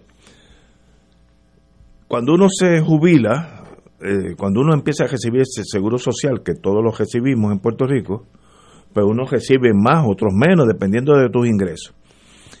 En Estados Unidos pasa lo mismo, hay gente que tiene el máximo, que ahora, mismo es por 2.200 o 2.500 pesos, y hay algunas personas que apenas tienen eh, con qué ganar porque han ganado muy pocos ingresos. Entonces Estados Unidos pasó una ley que no, no es las aportaciones tuyas al Social Security System, es un bolsillo aparte. El Congreso cada año coge un dinero de los contribuyentes, lo pone en un bolsillo aparte y dice, aquellos, me voy a inventar un número, aquellos que reciban menos de 500 dólares del Social Security porque no aportaron esa cantidad, pues yo te voy a subir a 800, porque con 800 más o menos tú puedes vivir pobre, pero puedes vivir. Pero de 500 a 800, esos 300 no son aportaciones tuyas del Seguro Social, son una, una, un- una legislación especial. Estados Unidos, yo creo que erróneamente, yo estoy con el juez, el PI, dice, como Puerto Rico no es Estado, uno puede discriminar contra los territorios, por tanto, ese dinero es para los que pagan contribuciones federales, los 50 estados. Por tanto, los territorios, allá ustedes. Ustedes, si usted recibe 500 pesos y es pobre en Puerto Rico, pues quédese pobre. No te vamos a dar el diferencial. Yo creo yo creo que eso es un discrimen burdo, casi medieval, y yo creo que ese caso a la larga se va a ganar. Eh, y tú dices, y ayudaría a la gente no tener no tenerse que ir de aquí Y regresar. y o regresar ¿ok? porque entonces ya lo reciben no Y otra consecuencia Pero perdóname, es que esa, eso- esa cifra que tú mencionas, Ignacio, esa es la cifra. O, o es ¿Qué? un, un ejemplo. no los 500 me, me lo inventé yo Ah, hay un número un, un- eh, que varía de año cada año ellos tienen Hay un, un número piso y- hay un piso ahora ellos dicen de- después de este piso para que tú mínimamente viva dentro de lo razonable, merece 200 pesos más, 500 y pesos otra más. consecuencia que deberían examinar no solamente los planificadores, sino los demógrafos, es que continuaría envejeciendo la población de Puerto Rico. O sea, si dejan de irse los puertorriqueños más pobres, o que no tienen seguro social, o que creen que pueden recibir mejor seguro social, o tienen familiares con impedimentos, etcétera, e incluso regresan puertorriqueños a Estados Unidos, porque va a haber ese SAI en Puerto Rico, eh, entonces se sigue envejeciendo dramáticamente nuestra población. Lo estoy planteando como, como con, eh, la consecuencia eh, sociológica de eso, ¿no? De que vamos a terminar siendo una sociedad perfectamente envejecida, donde la mayoría del dinero que entra somos los envejecidos. Eh, y yo me pongo, yo como ejemplo, quizás Ignacio. Yo también, chacho. O sea, yo cumplo 71 años y yo pues trato de trabajar todos los días. Otra cosa, Ignacio, que tú planteaste ahora, que te quiero hacer la pregunta, a ti o a, o a Tato, es la gente que no paga seguro social en Puerto Rico, que hasta recientemente era un montón de gente Wow, no sabía eso. incluyendo profesionales. En otras palabras, si tú no trabajas con el gobierno Y tú no trabajas con una multinacional o trabajas con una corporación o con una farmacéutica o con un patrono establecido, probablemente tú no pagas seguro social. Sí, hay mucha Punto. gente. Ah, Bueno, aquí los, maestros y los policías no pagaban. Bueno, pero, Pero hay- tiene hay- uno hay- estatal. No, no, pero ahí se cometieron dos crímenes de lesa humanidad. Porque se le dijo a los maestros, mira, no pague seguro social porque está el hospital del maestro y está el seguro del Ah, el seguro este de, de- de- el retiro de los maestros y se le dijo lo, lo mismo a los guardias, a los policías y eso pues fue uh, eso fue un crimen de lesa humanidad. Pero yo me refiero Y ahora le están reduciendo las pensiones. La Junta de Sí, la. Junta, yo sí. me refiero A los a que por, y a todos los que a los que por décadas décadas eh, disfrutaron de la colonia y ni tan siquiera pagaban seguro social lo estoy metiendo en el análisis Mi pregunta, la cual no sé la contestación, ¿esa gente entraría en el SSI? Se- se- yo no sé, Yo no pero tengo- si hay- yo tengo un amigo que nos está oye- oyendo, que es un tax lawyer de esos de, de doble pespunte, como llaman en el campo, si sabe que nos deje saber, pero yo no sé. El que nunca pagó nada, el que no existe, vamos a ponerlo así, en el sistema de Social Security, por tanto recibe cero, ese encajaría en el Supplemental Security Income si estuviera en Kentucky o si estuviera aquí, no sé. Eh, No, no, es una pregunta válida. Otra cosa es también el Medicaid, también en Estados Unidos, si entra, si nos dan paridad, aquí ganarían como un montón de dinero eh, que se pagaría a, a los médicos, enfermeras, el sistema No, eh, iría a financiar el sistema de salud del Sí. gobierno, que es el, el Sí. Vital, que ahora se llama Vital. yo lo que estoy sugiriendo subsilentio es que esto es una estrategia para eh, reducir la emigración de los puertorriqueños a los Estados Unidos. Ah, ahora veo por dónde tú vas. y de respunte como en el billar que está la el que tú juegas la carambola que tú le das a dos bolas en vez de a una la carambola la carambola sería eh, evitar la estadidad porque para qué vamos a hacer estado si el puertorriqueño recibe en el lado del seguro social todos los beneplácitos Pero fíjate, fíjate, eh, eh, en eso pues yo soy, y, estoy de acuerdo contigo, pero soy hasta más drástico. No importa tu racionamiento en el sentido de seguro, social, Medicare, sea. Si a Estados Unidos no le conviene que Puerto Rico sea Estado, jurídicamente pueden eh, los abogados escorrotarse hablando, no se lo van a ofrecer. La estadidad vendría si le conviene al imperio. Si no, no viene. Aunque 100% de las personas, vamos, vamos a ponerlo, eh, votaran a favor de la estadidad, pero vamos a hacerlo más dramático.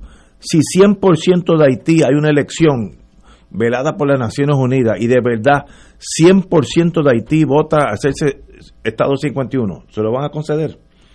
Ni hablar de eso, porque no le conviene a Estados Unidos.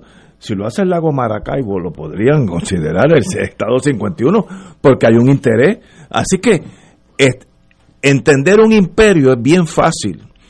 Cuando tú analizas, si estás en una embajada que no es ese, esa nación, que eso es lo que le conviene a Francia, eso es lo que va a hacer Francia, que, es lo que le conviene a Alemania, lo que eso lo va a hacer. Y, y, los países y los pueblos también han demostrado que los imperios llegan hasta donde esos pueblos permita que lleguen. Sí, no, no, de ahí para abajo es Mira, las últimas dos estadidades, Hawái era una fábrica de azúcar era, era, era, era una fábrica de azúcar. Y la Guerra Fría, una posición ideal. Y una alteración dramática de la demografía. La sustitución de población. Y en el caso de Alaska, una cosa que se llama petróleo, que paréntesis, paréntesis, le querían otorgar la estadidad solamente al sur de Alaska y dejar los, los esquimales por allá arriba con los osos por allá arriba, fuera de la, de la, de la, de la propiciada estadidad. Finalmente, Estados Unidos es un imperio que va para abajo. No me diga eso que, que, va para abajo. Va a seguir siendo imperio. Tú me No, no, va a seguir siendo imperio por, por. Ah, ah bueno, está bien, ok. Pues ahí, ahí yo. Ahí Oye, Dinamarca es imperio. Ah, paréntesis, Dinamarca acaba de grabarle grabar la, a, la, a la ex eh, canciller Alemania y hay un escándalo internacional. Pero, no, es que, pero la, las sociedades como Bélgica, Dinamarca, Francia, Inglaterra seguirán siendo imperios venidos a menos. No, Estados Unidos o sea, los anexionistas ya tuvieron una oportunidad y no la, subieron, no la supieron aprovechar, digo, frente a nuestro pueblo, etcétera, etcétera. Pero ya les pasó la oportunidad. Y, pero aunque no lo hubiera pasado, Estados Unidos no va a aceptar a Puerto Rico como Estado a menos que le convenga a Estados Unidos. Eso no es un derecho, eso no es una cosa que votamos y sacamos el 52.1 y, tenemos derecho. Y si, y si no tiene derecho a nada. Y si se sigue el patrón de lo que ha acontecido, tiene que haber un proceso de sustitución de población en Puerto Rico para que, la estadidad sea atractiva. y que no va a pasar porque aquí hay mucha gente. Hawái eran cuatro gatos y Alaska no había ni gente. Aunque me, preocupa, la, me preocupa la alta calidad de los cabilderos, ¿sabes? Con ese equipo de cabilderos. Oye, tú mandabas a las 7, me ha dado dos más electos en Puerto Rico por 3.2 de, del electorado. Señores, tenemos que irnos, así que hasta mañana viernes a las 17 horas. Gracias, Rafi.